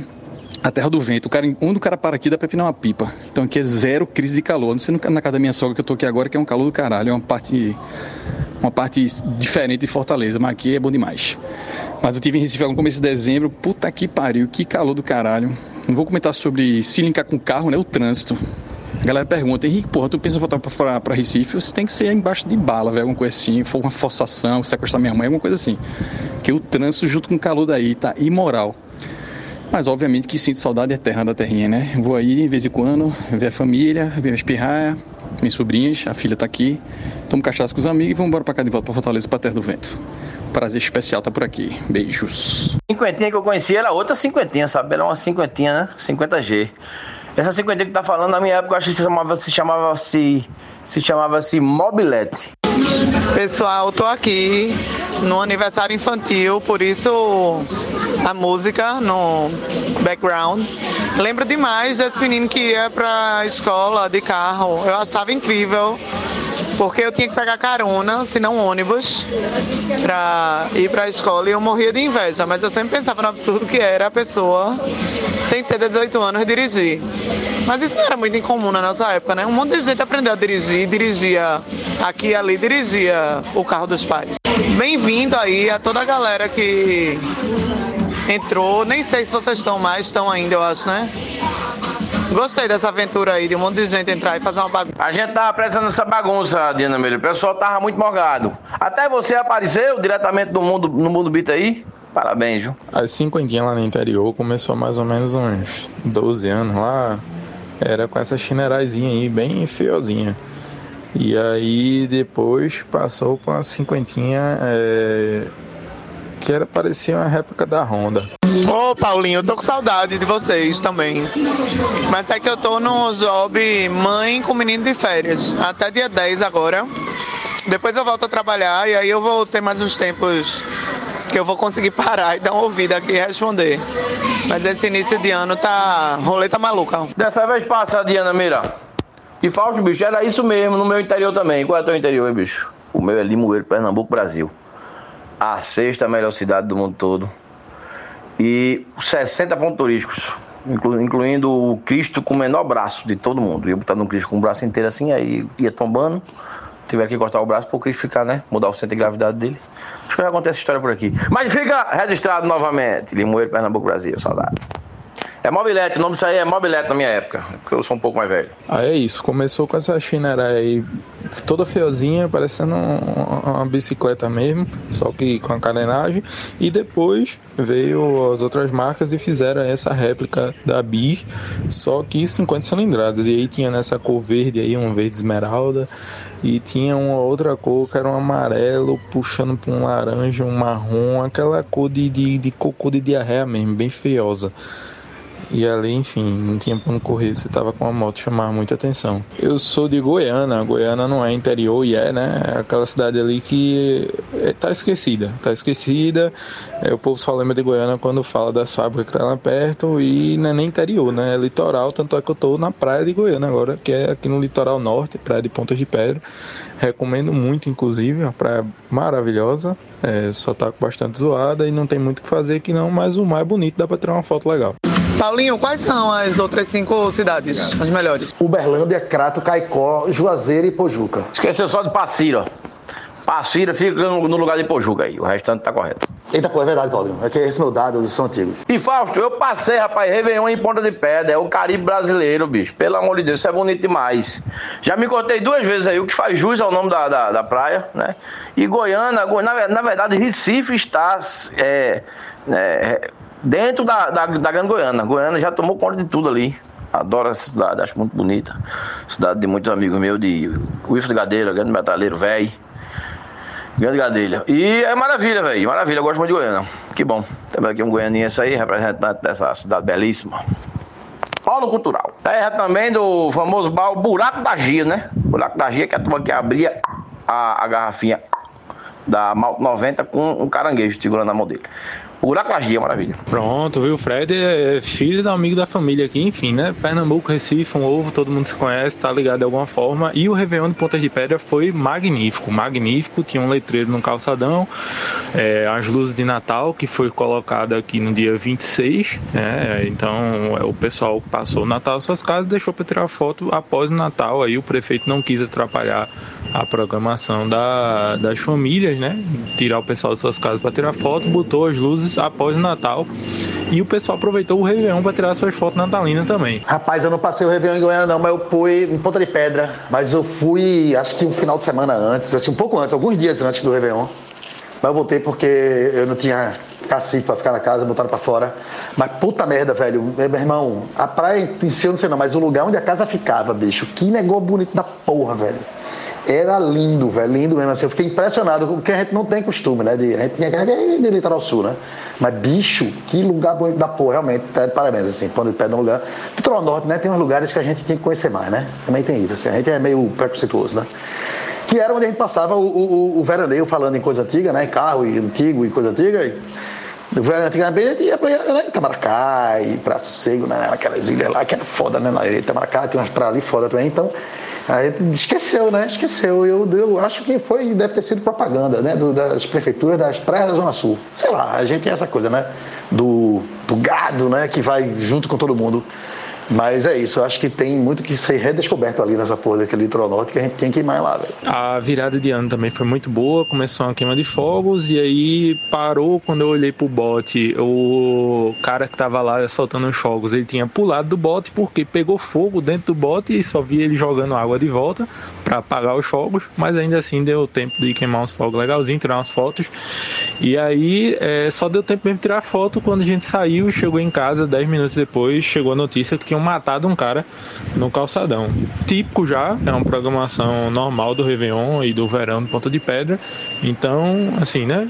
Recomendo a todos virem aí nos próximos anos. Eu e Felipe fomos positivamente surpreendidos, eu acho que César também, que a gente foi convidado pelo nosso primo para ir passar três dias agora em Pitimbu. Meu irmão, que praia gostosa, velho. Aquela praia meio que de antigamente. Né, o litoral sul de antigamente, agora no litoral norte. Só tinha um probleminha da quantidade de águas vivas que estavam por lá, mas nenhum de nós fomos atingidos. Alguns amigos e colegas que estavam por perto sim, mas arrumaram lá uma solução de vinagre que resolvia o problema imediatamente. E pra que água viva, né? Agora pensando, pra que porra água viva existe? Mas enfim, muito bom, velho, Pitimbu, ali, né? Perto de Ponta de Pedra, né? Antes ou depois, sei lá quando, onde, porquê, mas adorei ir pra lá e quero voltar, com certeza. Sim, o Buraco da Gia era. Esqueci o nome do, do falecido cara lá que inventou esse costume de estar tá servindo a cerveja da galera com um caranguejo lá, né? Caranguejo segurando um copo é, pra servir cerveja lá pra galera e tal, já aparecendo em jornal e tudo mais. E eu nunca fui lá, mas dizem que é bom. Meu problema desses bares em lugares ermos é que não dá, né, pra ir. Tem que ir com um amigo que não beba, né? Porque é a galera que toda bebe. Aí você vai num lugar desse, você vai e tem que ficar por lá, né? Não pode voltar. Tem que estar hospedado do lado do buraco da Gia. pra poder ir no buraco da Gia. Pitimbu é litoral sul da Paraíba já. E aí veraneei muito lá quando criança. E depois que eu vim pra cá, pra Ponta de Pedra. Também é um lugar muito bom. Se você tiver um pouquinho de coragem partir um pouco para cima, você logo logo bate em Tambaba, que até onde eu sei é a única praia de nudismo aqui do Brasil, muito famosa também palco aí de inúmeros é, programas de televisão, enfim, né? não cabe aqui comentar não. Mas a litoral ali da Paraíba também muito legal. É, e a água viva, eu nunca me queimei lá, mas me queimei aqui, em Ponta de Pedra. E me lasquei porque, assim, você falou da solução de vinagre, né? Aqui a galera disse que quando você queimava com água viva tinha que mijar em cima. É, e aí tava uma dor muito grande, mas eu preferi não, não, não aderir esse tratamento aí não. Mas que bom saber que agora dá para tratar com vinagre. Rapaz, aí, o, o, o, tema antigo tá virado hoje, né? Então vou contar outra coisa antiga, porque sobre o buraco da Gia. Porque quando era época de eu tinha um vizinho que era de Taquitinga, que eu acho que é ali do lado de Goiânia. Eu posso estar errando o nome. Eu não sei se era. É Taquitinga, né? E aí ele, não, vamos lá, que é excesso de contingente, aquelas estratégias que ele fazia para não se ver, né? E foi lá alistar na terra dos caras lá, beleza, deu tudo certo. O, e na volta a gente parou para almoçar em Goiânia. Eu tava com a fome da porra, velho. E fomos lá no buraco da Gia. E eu tomei dois caldinhos de fava lá. Meu irmão, eu passei três dias sem comer, velho. Que negócio bom da porra, gostoso. E era, meu irmão, que caldinho de fava, velho. Porra. E era essa parada. Muito bom, muito bom. É realmente boas lembranças. Não, alistamento no interior é sucesso. Sucesso, sucesso demais mesmo. É, eu me alistei no meu aniversário de 20 anos porque tem uma versão aí ao militarismo. Tive que pagar uma multa de quatro reais. Fiquei puto porque só dava para pagar no Banco do Brasil, então tive que sair do lugar, ir no Banco do Brasil, pagar quatro reais, voltar com o comprovante.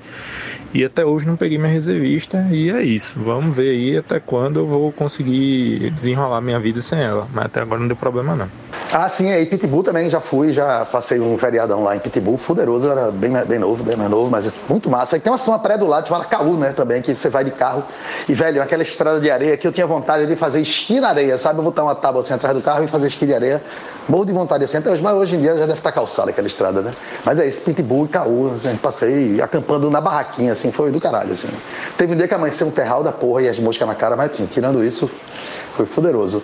E, velho, não faça xixi na, na, na, perna se você for picado por água viva, for atacado por água viva, porque a única coisa que vai ganhar é uma perna cheia de xixi. Agora, vinagre realmente tem uma paradita lá que, que alivia a dor um pouquinho. Então, é isso. Mas se tiver fetiche, pode meter o xixizão usar como desculpa. Rapaz, Frederico, eu tirei minha reservista também lá em Passira, o interior é mais fácil. A turma liberava facilmente a rapaziada. E fui muito pra Pintimbu, viu? Fui muito pra Pitbull, tive até uma namoradinha lá de verão, há muitos anos atrás, numa pampa branca velha que eu tinha. Fui bater lá em Pitbull mais de uma vez e ficava lá no famoso bar Mira Lua. Falando em bar, vamos ver quem lembra disso aí lá em Pitbull, não foi demorar não. Bar Mira Lua. Puta merda, Paulinho. Eu ia falar do Mira Lua, caralho. Claro que eu lembro. Eu lembro que o muro era pintado de azul. Ainda lembro isso. De noite era badala que dava, né, velho? Era bom, mas Mira Lua, porra, total. Eu era novo, mas tão novo assim. Tão, nem tão novo assim. O pessoal de Limoeiro invadia Pitbull, porra, no começo da. meados da década de 90, por aí. Tinha até um bloco de carnaval chamado O Limãozinho, que saía lá no carnaval de Pitbull. Cheguei aí uma vez só, que eu tava lá, do bobeiro. Não me lembro circunstância, mas cheguei aí pro Limãozinho, muitos anos atrás. Acho que século passado. Paulinho, falando rápido, Pitimbu, lá em casa, eu pra conseguir dizer pras meninas que o nome da praia era Pitimbu, saiu Pitbull, Pintibu, Pinti não sei o que lá. Eu, meu irmão, velho, Pitimbu, minha gente, pelo amor de Deus. Mas gostei da veras. E Fred, eu vou ver como é essa solução. Não foi nem Fred, né? Acho que foi, sei lá quem foi, mas Fausto, sei lá. Vou ver como é essa solução de vinagre aí que a galera falou. Tem solução não, Diana. É só meter o vinagre e correr pra galera. 30 segundos de vinagrinho na perna e, e não tá picada, né? Na verdade. E aí corre pra galera. Famoso limãozinho, famoso, eu acho que ainda tem, na verdade. E eu já fui várias vezes ao limãozinho já. Carregando um cooler lá com a galera, partindo de, de Pintibu em direção ali pra Azul.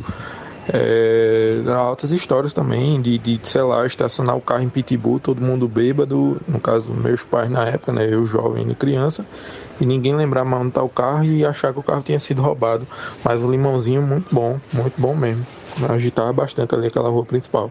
Tá vendo você, gente? É Limoeiro falando para o mundo. Eu não sei que horas que vai ser fechado aqui e tal, mas aproveitar aqui os últimos minutos do dia para fazer uma dica que janeiro agora é um mês de um festival de teatro em Recife. Uma vez eu estava no grupo dos ouvintes, eu fiz uma recomendação, vou recomendar de novo agora. Tá acontecendo agora em janeiro no Recife, o janeiro de grandes espetáculos com vários espetáculos de teatro aí, musical, teatro infantil. Recomendo muito que vocês deem uma olhada, que tem muito espetáculo massa aí é, já tá rolando já. Então, teatro ao vivo vai ver, né? Como já dizia a vinheta da Globo. Rapaz, eu vou fazer um, um meta podcast aqui, porque vocês falaram aí do. O Paulinho tava falando do. A galera tava falando sobre Zona Sul, Zona Norte, as praias, né? E era muito comum, pelo menos na, na minha época, era muito comum a galera de Recife ir pra Zona Norte, né? Ir pra Itamaracá e tudo mais. A galera do interior, do meu interior, que eu sou de Caruaru, né? Eu sou de Caruaru e Surubim, né? Minha família é de Surubim, ali pertinho de, de Limoeiro, a sexta melhor cidade do mundo para se viver. A galera de Caruaru, Garanhuns, a galera ia para a Zona Sul, para as praias do Sul, porque é mais perto, né?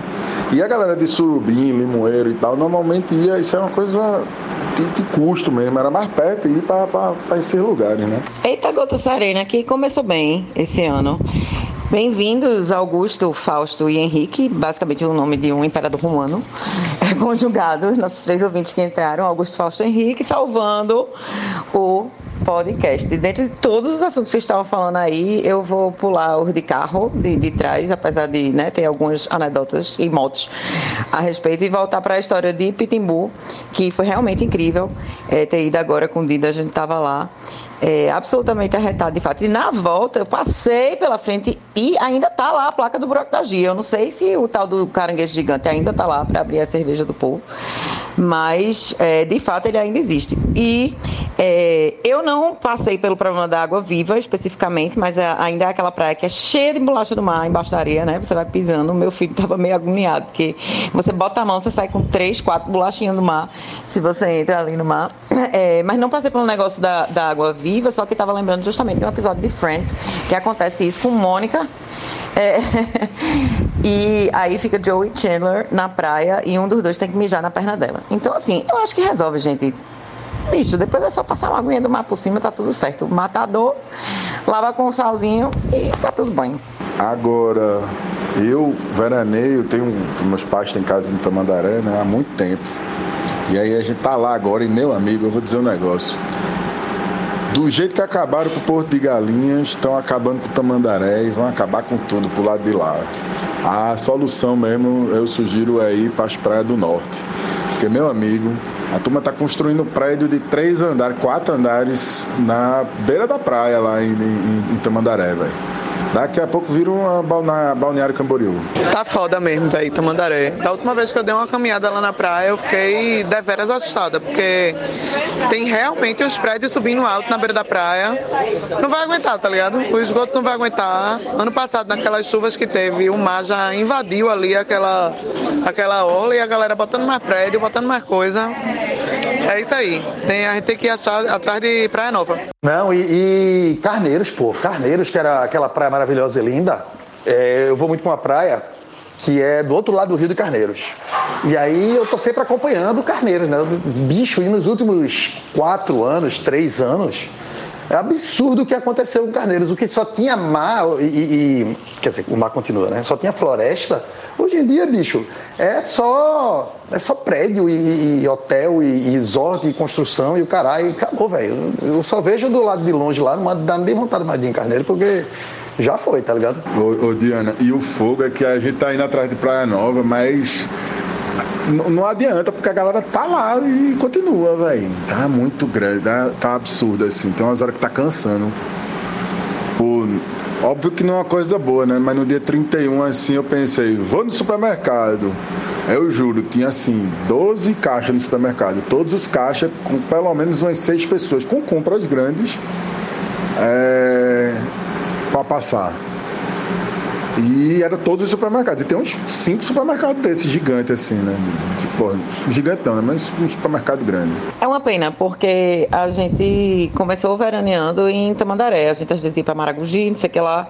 Mas Tamandaré em 1987, 1986, 87, era tranquilo demais, bicho. Era deserto, era maravilhosa.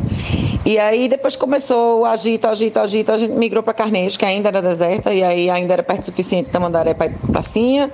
Quando, né, para os adolescentes, pá.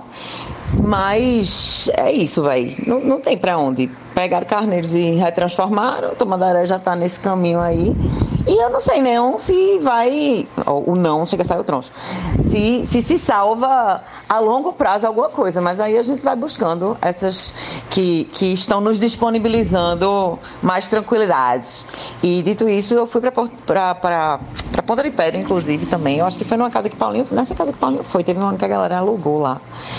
É, justamente para passar Réveillon e tal. Ainda tem uns buracos que dá pra gente catar e- e- e encontrar, mas nossos filhos, não sei. A longo prazo não vai sobrar nada, obviamente. Você pode falar, tipo, médio prazo, quem vai ser a última, tá ligado? Tipo, a praia onde eu ia, ela que é Barra de Seriaém, que é Gamela, Guadalupe ali em né, Avelmar, que é esse- essa praia do lado de lá de Carneiros, era uma praia sumida, que ninguém conhecia e tal, e, e se mantém ainda agora, ela é uma das praias mais desertas assim que tem. Você vai lá na. Porra, se você pegar a maré seca, for na, na, na beira do rio lá, velho, que é outro lado do lado, porra, é um paraíso do caralho. Mas ali estão construindo um resort fuderoso. E a praia tem prazo de validade agora, tá ligado? Vai durar. Vai durar, mas sei lá. Né? Tem praias aí que eu tô ligado que estão construindo três resorts, um do lado do outro. Então, assim, num lugar que houvesse interesse né, pela população, existisse políticas e qualquer coisa, justiça, né?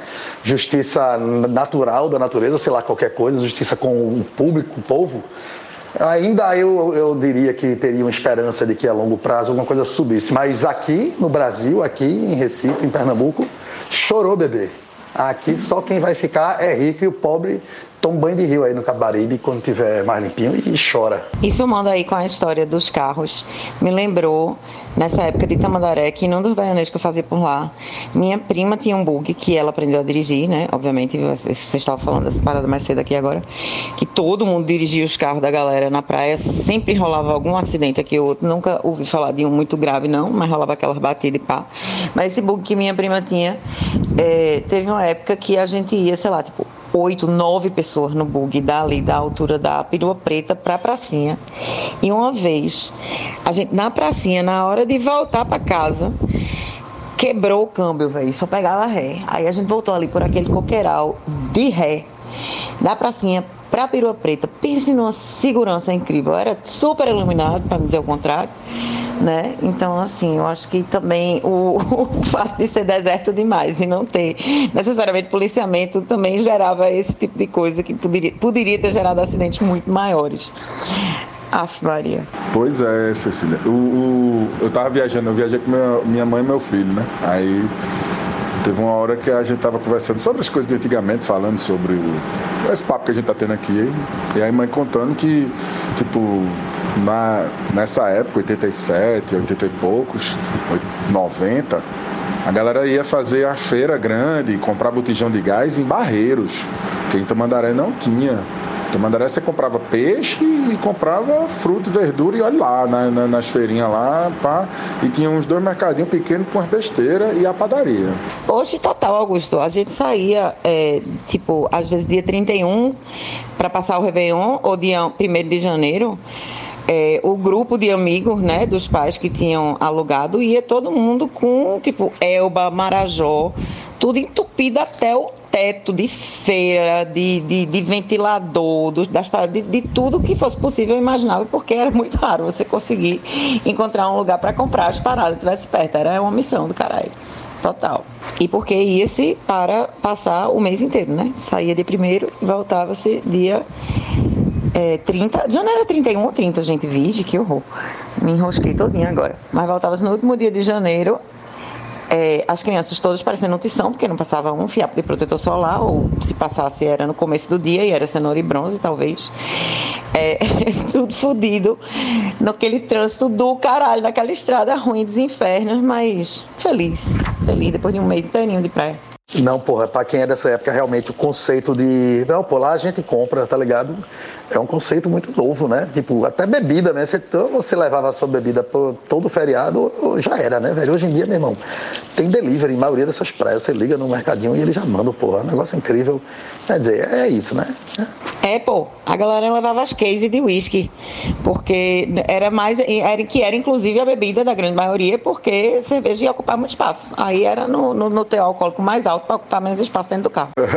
Fred, o, agora a gente tava na praia, lá na, na, na, frente do Hotel Marinas ali, né, de noite, fazendo um, escutando um sonzinho, tomando uns, uns e tal.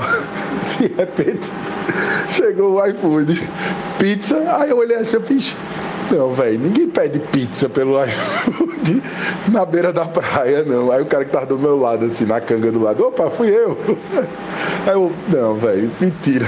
Aí tava no, no escuro, pô, no, breu do caramba e pizza.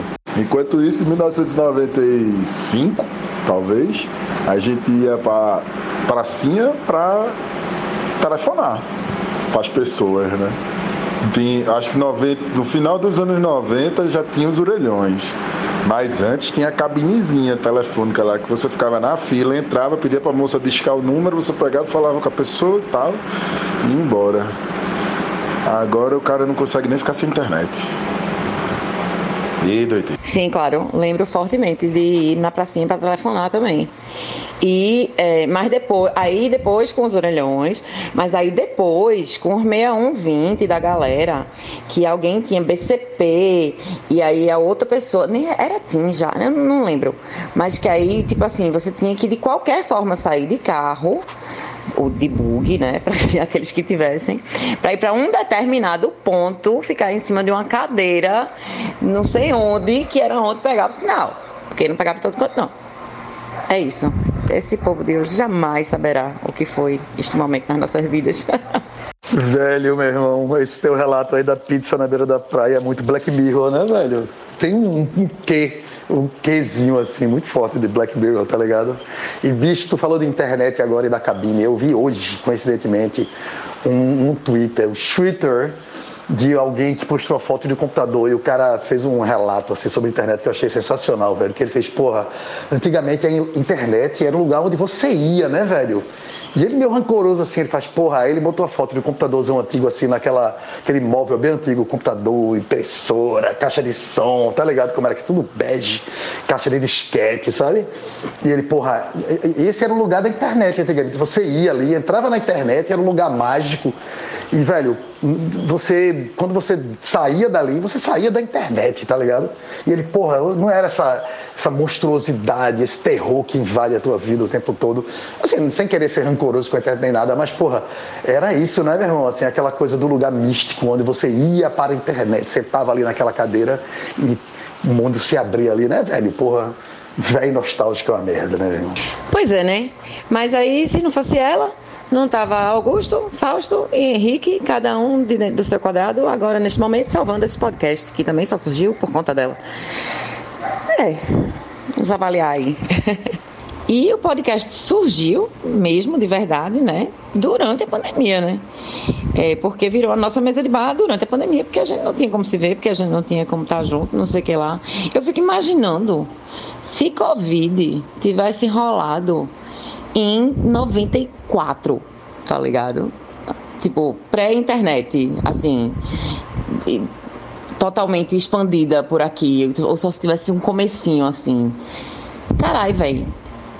É, eu não, eu não consegui nem, nem visualizar aqui a cena na minha cabeça. Aí vocês já me deram outra dica que eu vi agora há pouco, já me deram ideia de outra dica que eu vi agora há pouco, esse vídeo aí do Black Mirror, ainda é Black Mirror do Hora Tiago, fantástico. Vocês já indicaram Hora Tiago aqui várias vezes, ele lançou há pouquinho esse, muito bom. Vejam, porque fala disso, fala exatamente disso, de como, caramba, a gente sai de nostalgia para como a internet virou esse monstro. A internet tem um pró e o contra, mas esse lado que Fred falou aí de entrar e sair na internet, eu particularmente já tô achando isso um saco de não sair mais da internet. Eu tô vendo a internet como a verdadeira Matrix, né? É, existe o mundo real que ninguém pouco se importa mais e o mundo da internet aqui. O que, o que vale é o avatar da gente, a quantidade de seguidor, o que, é que a gente performa ali e tal. E tem altas galeras, se não for dizer boa parte da galera, vivendo em função desses números do algoritmo de perfis. Isso está me, sendo, me enchendo o saco. Cecília, eles iam fazer, eles iam aumentar o tamanho da sala do 145, ao invés de ser quatro pessoas, ia poder ter 30. Aí a galera ia ia dar-se um jeito. Se fosse nessa época aí, em 90, para a internet, essa pandemia, a galera ia dar um jeito de se comunicar. Não, com certeza. Comunicação ia né, rolar através dos nossos próprios telefones. É, mas, assim, em termos de, de, de disseminação de, de informação, contra-informação, fake news, tá ligado? Se ia ter morrido mais gente, se ia ter morrido menos. Eu não. É, foi assim, porque entrou. São várias variáveis na minha cabeça ao mesmo tempo e meio que tá implodindo aqui. Aí eu não, não, não conseguia organizar é, qual, qual das facetas eu tava tentando pensar, tá ligado? Pai, vamos começar com esse papo de internet, não. Sábado de noite, de tarde, a gente já era pra estar tudo doido. Quer dizer, eu já tô. É, bebendo, ainda não, mas já já. Vamos, porque daqui a pouco vão falar de IA. Aí fudeu. Então tá fazendo o que aqui, menino? Ainda, carai. Aqui. Eu já tô chegando pela internet. Não é isso. É, Fausto falou aí também atrás. Eu, esse negócio de eu, eu tento postar super pouco, não sei o quê. Minha presença nas redes tem sido reduzida pra caralho. Mas existe. E no fim das contas você consome, né? Você tá tentando consumir alguma coisa interessante, mas você tá consumindo fofoca também, você tá consumindo as coisas que os outros estão postando, e aí vira uma porra de uma bola de neve gigante. É, eu vou deixar para falar sobre A quando eu sair do recesso. Estou de recesso. Cecília, a gente não precisa imaginar como era a Covid sem a comunicação, não, porque houveram pelo menos umas duas aí epidemias e pandemias, na verdade. Acho que gripe espanhola, se eu não, se eu não me engano, no começo do século passado.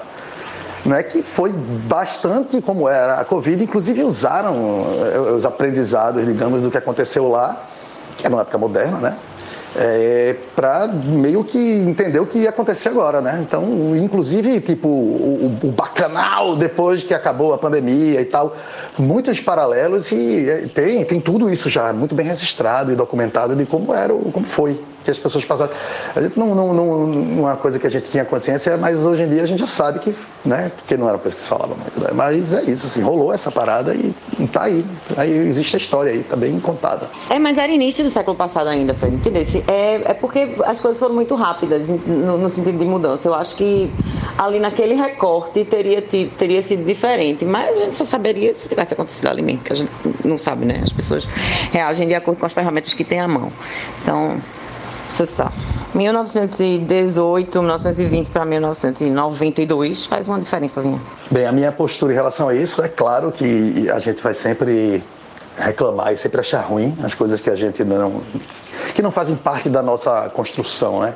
Da nossa infância e da nossa coisa. Então a gente vai sempre ser é, é, como é o nome, inclusive, sobrecarregado às vezes, porque não faz parte da gente. E a gente vai reclamar e a gente tá errado, não. A gente tá certo, porque é isso. Pra gente tá certo. Mas se você for ver no, no, se for ver historicamente, velho, todo mundo reclamou de todo tipo de grande revolução tecnológica, né? A porra, a, a prensa, a prensa foi demonizada. Gutenberg é um escroto porque aquilo ia acabar com várias tradições, aquilo ia ajudar a espalhar as notícias falsas, inclusive, saca? Ajudar a propaganda política. Velho, a prensa, a, a gente só tem livro hoje por causa dessa merda, mas assim, a tecnologia que nos possibilitou o livro, ela foi esculhambada na época, tá ligado? Por um grupo, outro grupo não. E é normal isso, porra. A gente, nossa, a gente viu nossos pais aí, porra, quando a gente era criança, e a gente viu a, a, a reticência dos nossos pais contra as coisas modernas que a gente gostava. Eu acho que a gente tem que a gente tem que se expressar e a gente tem que entender e tem que para mim é ruim mesmo por causa disso. Eu não entendo, não faço parte. Mas, velho, é, eu acho que é bem perigoso a gente ficar nessa de ah, ah, não, que o futuro e a, a inovação, ter medo da inovação. Acho que a gente tem que entender a inovação até para poder usar ela da melhor forma, até para poder tentar tentar moldar ela né, de uma forma mais interessante para a gente que tá, pode agora nesse momento, né? A gente quer tudo. Pô, mas não, não dá para evitar, velho. É uma coisa que tá vindo e é ruim, é bom, é, vai ser ruim, vai ser bom. Tudo na vida vai ser ruim, vai ser bom. Né? Mas né, eu, eu sou. Eu não gosto de estar, ai, era melhor na minha época, era melhor quando eu tinha. Não, não. Tem parte ruim, tem, eu vou reclamar. Mas é isso, velho.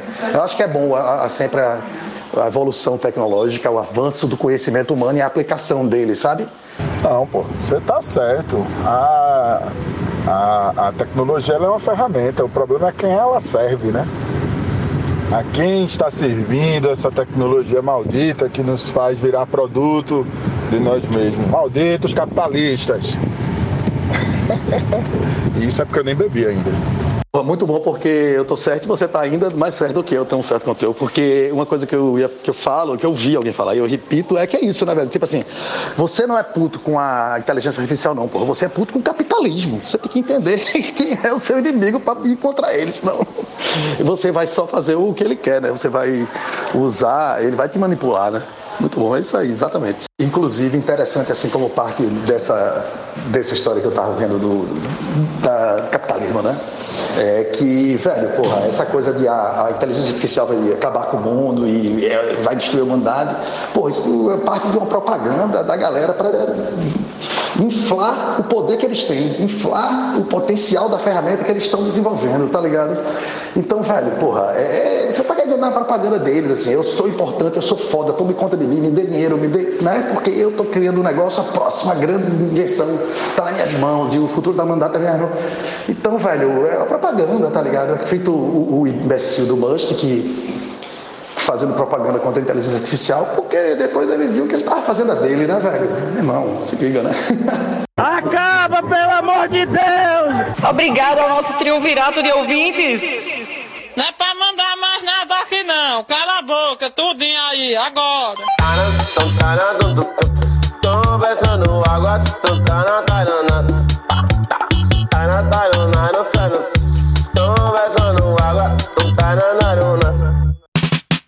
Se você chegou até aqui, considere apoiar a Conversando Água através do apoia.se barra Conversando Água. São quatro planos de apoio para você escolher e cada um dá direito a recompensas maravilhosas. O link é apoia.se barra Conversando Água. Deixa da tua pirangagem aí e ajuda a gente a continuar bebendo Heineken.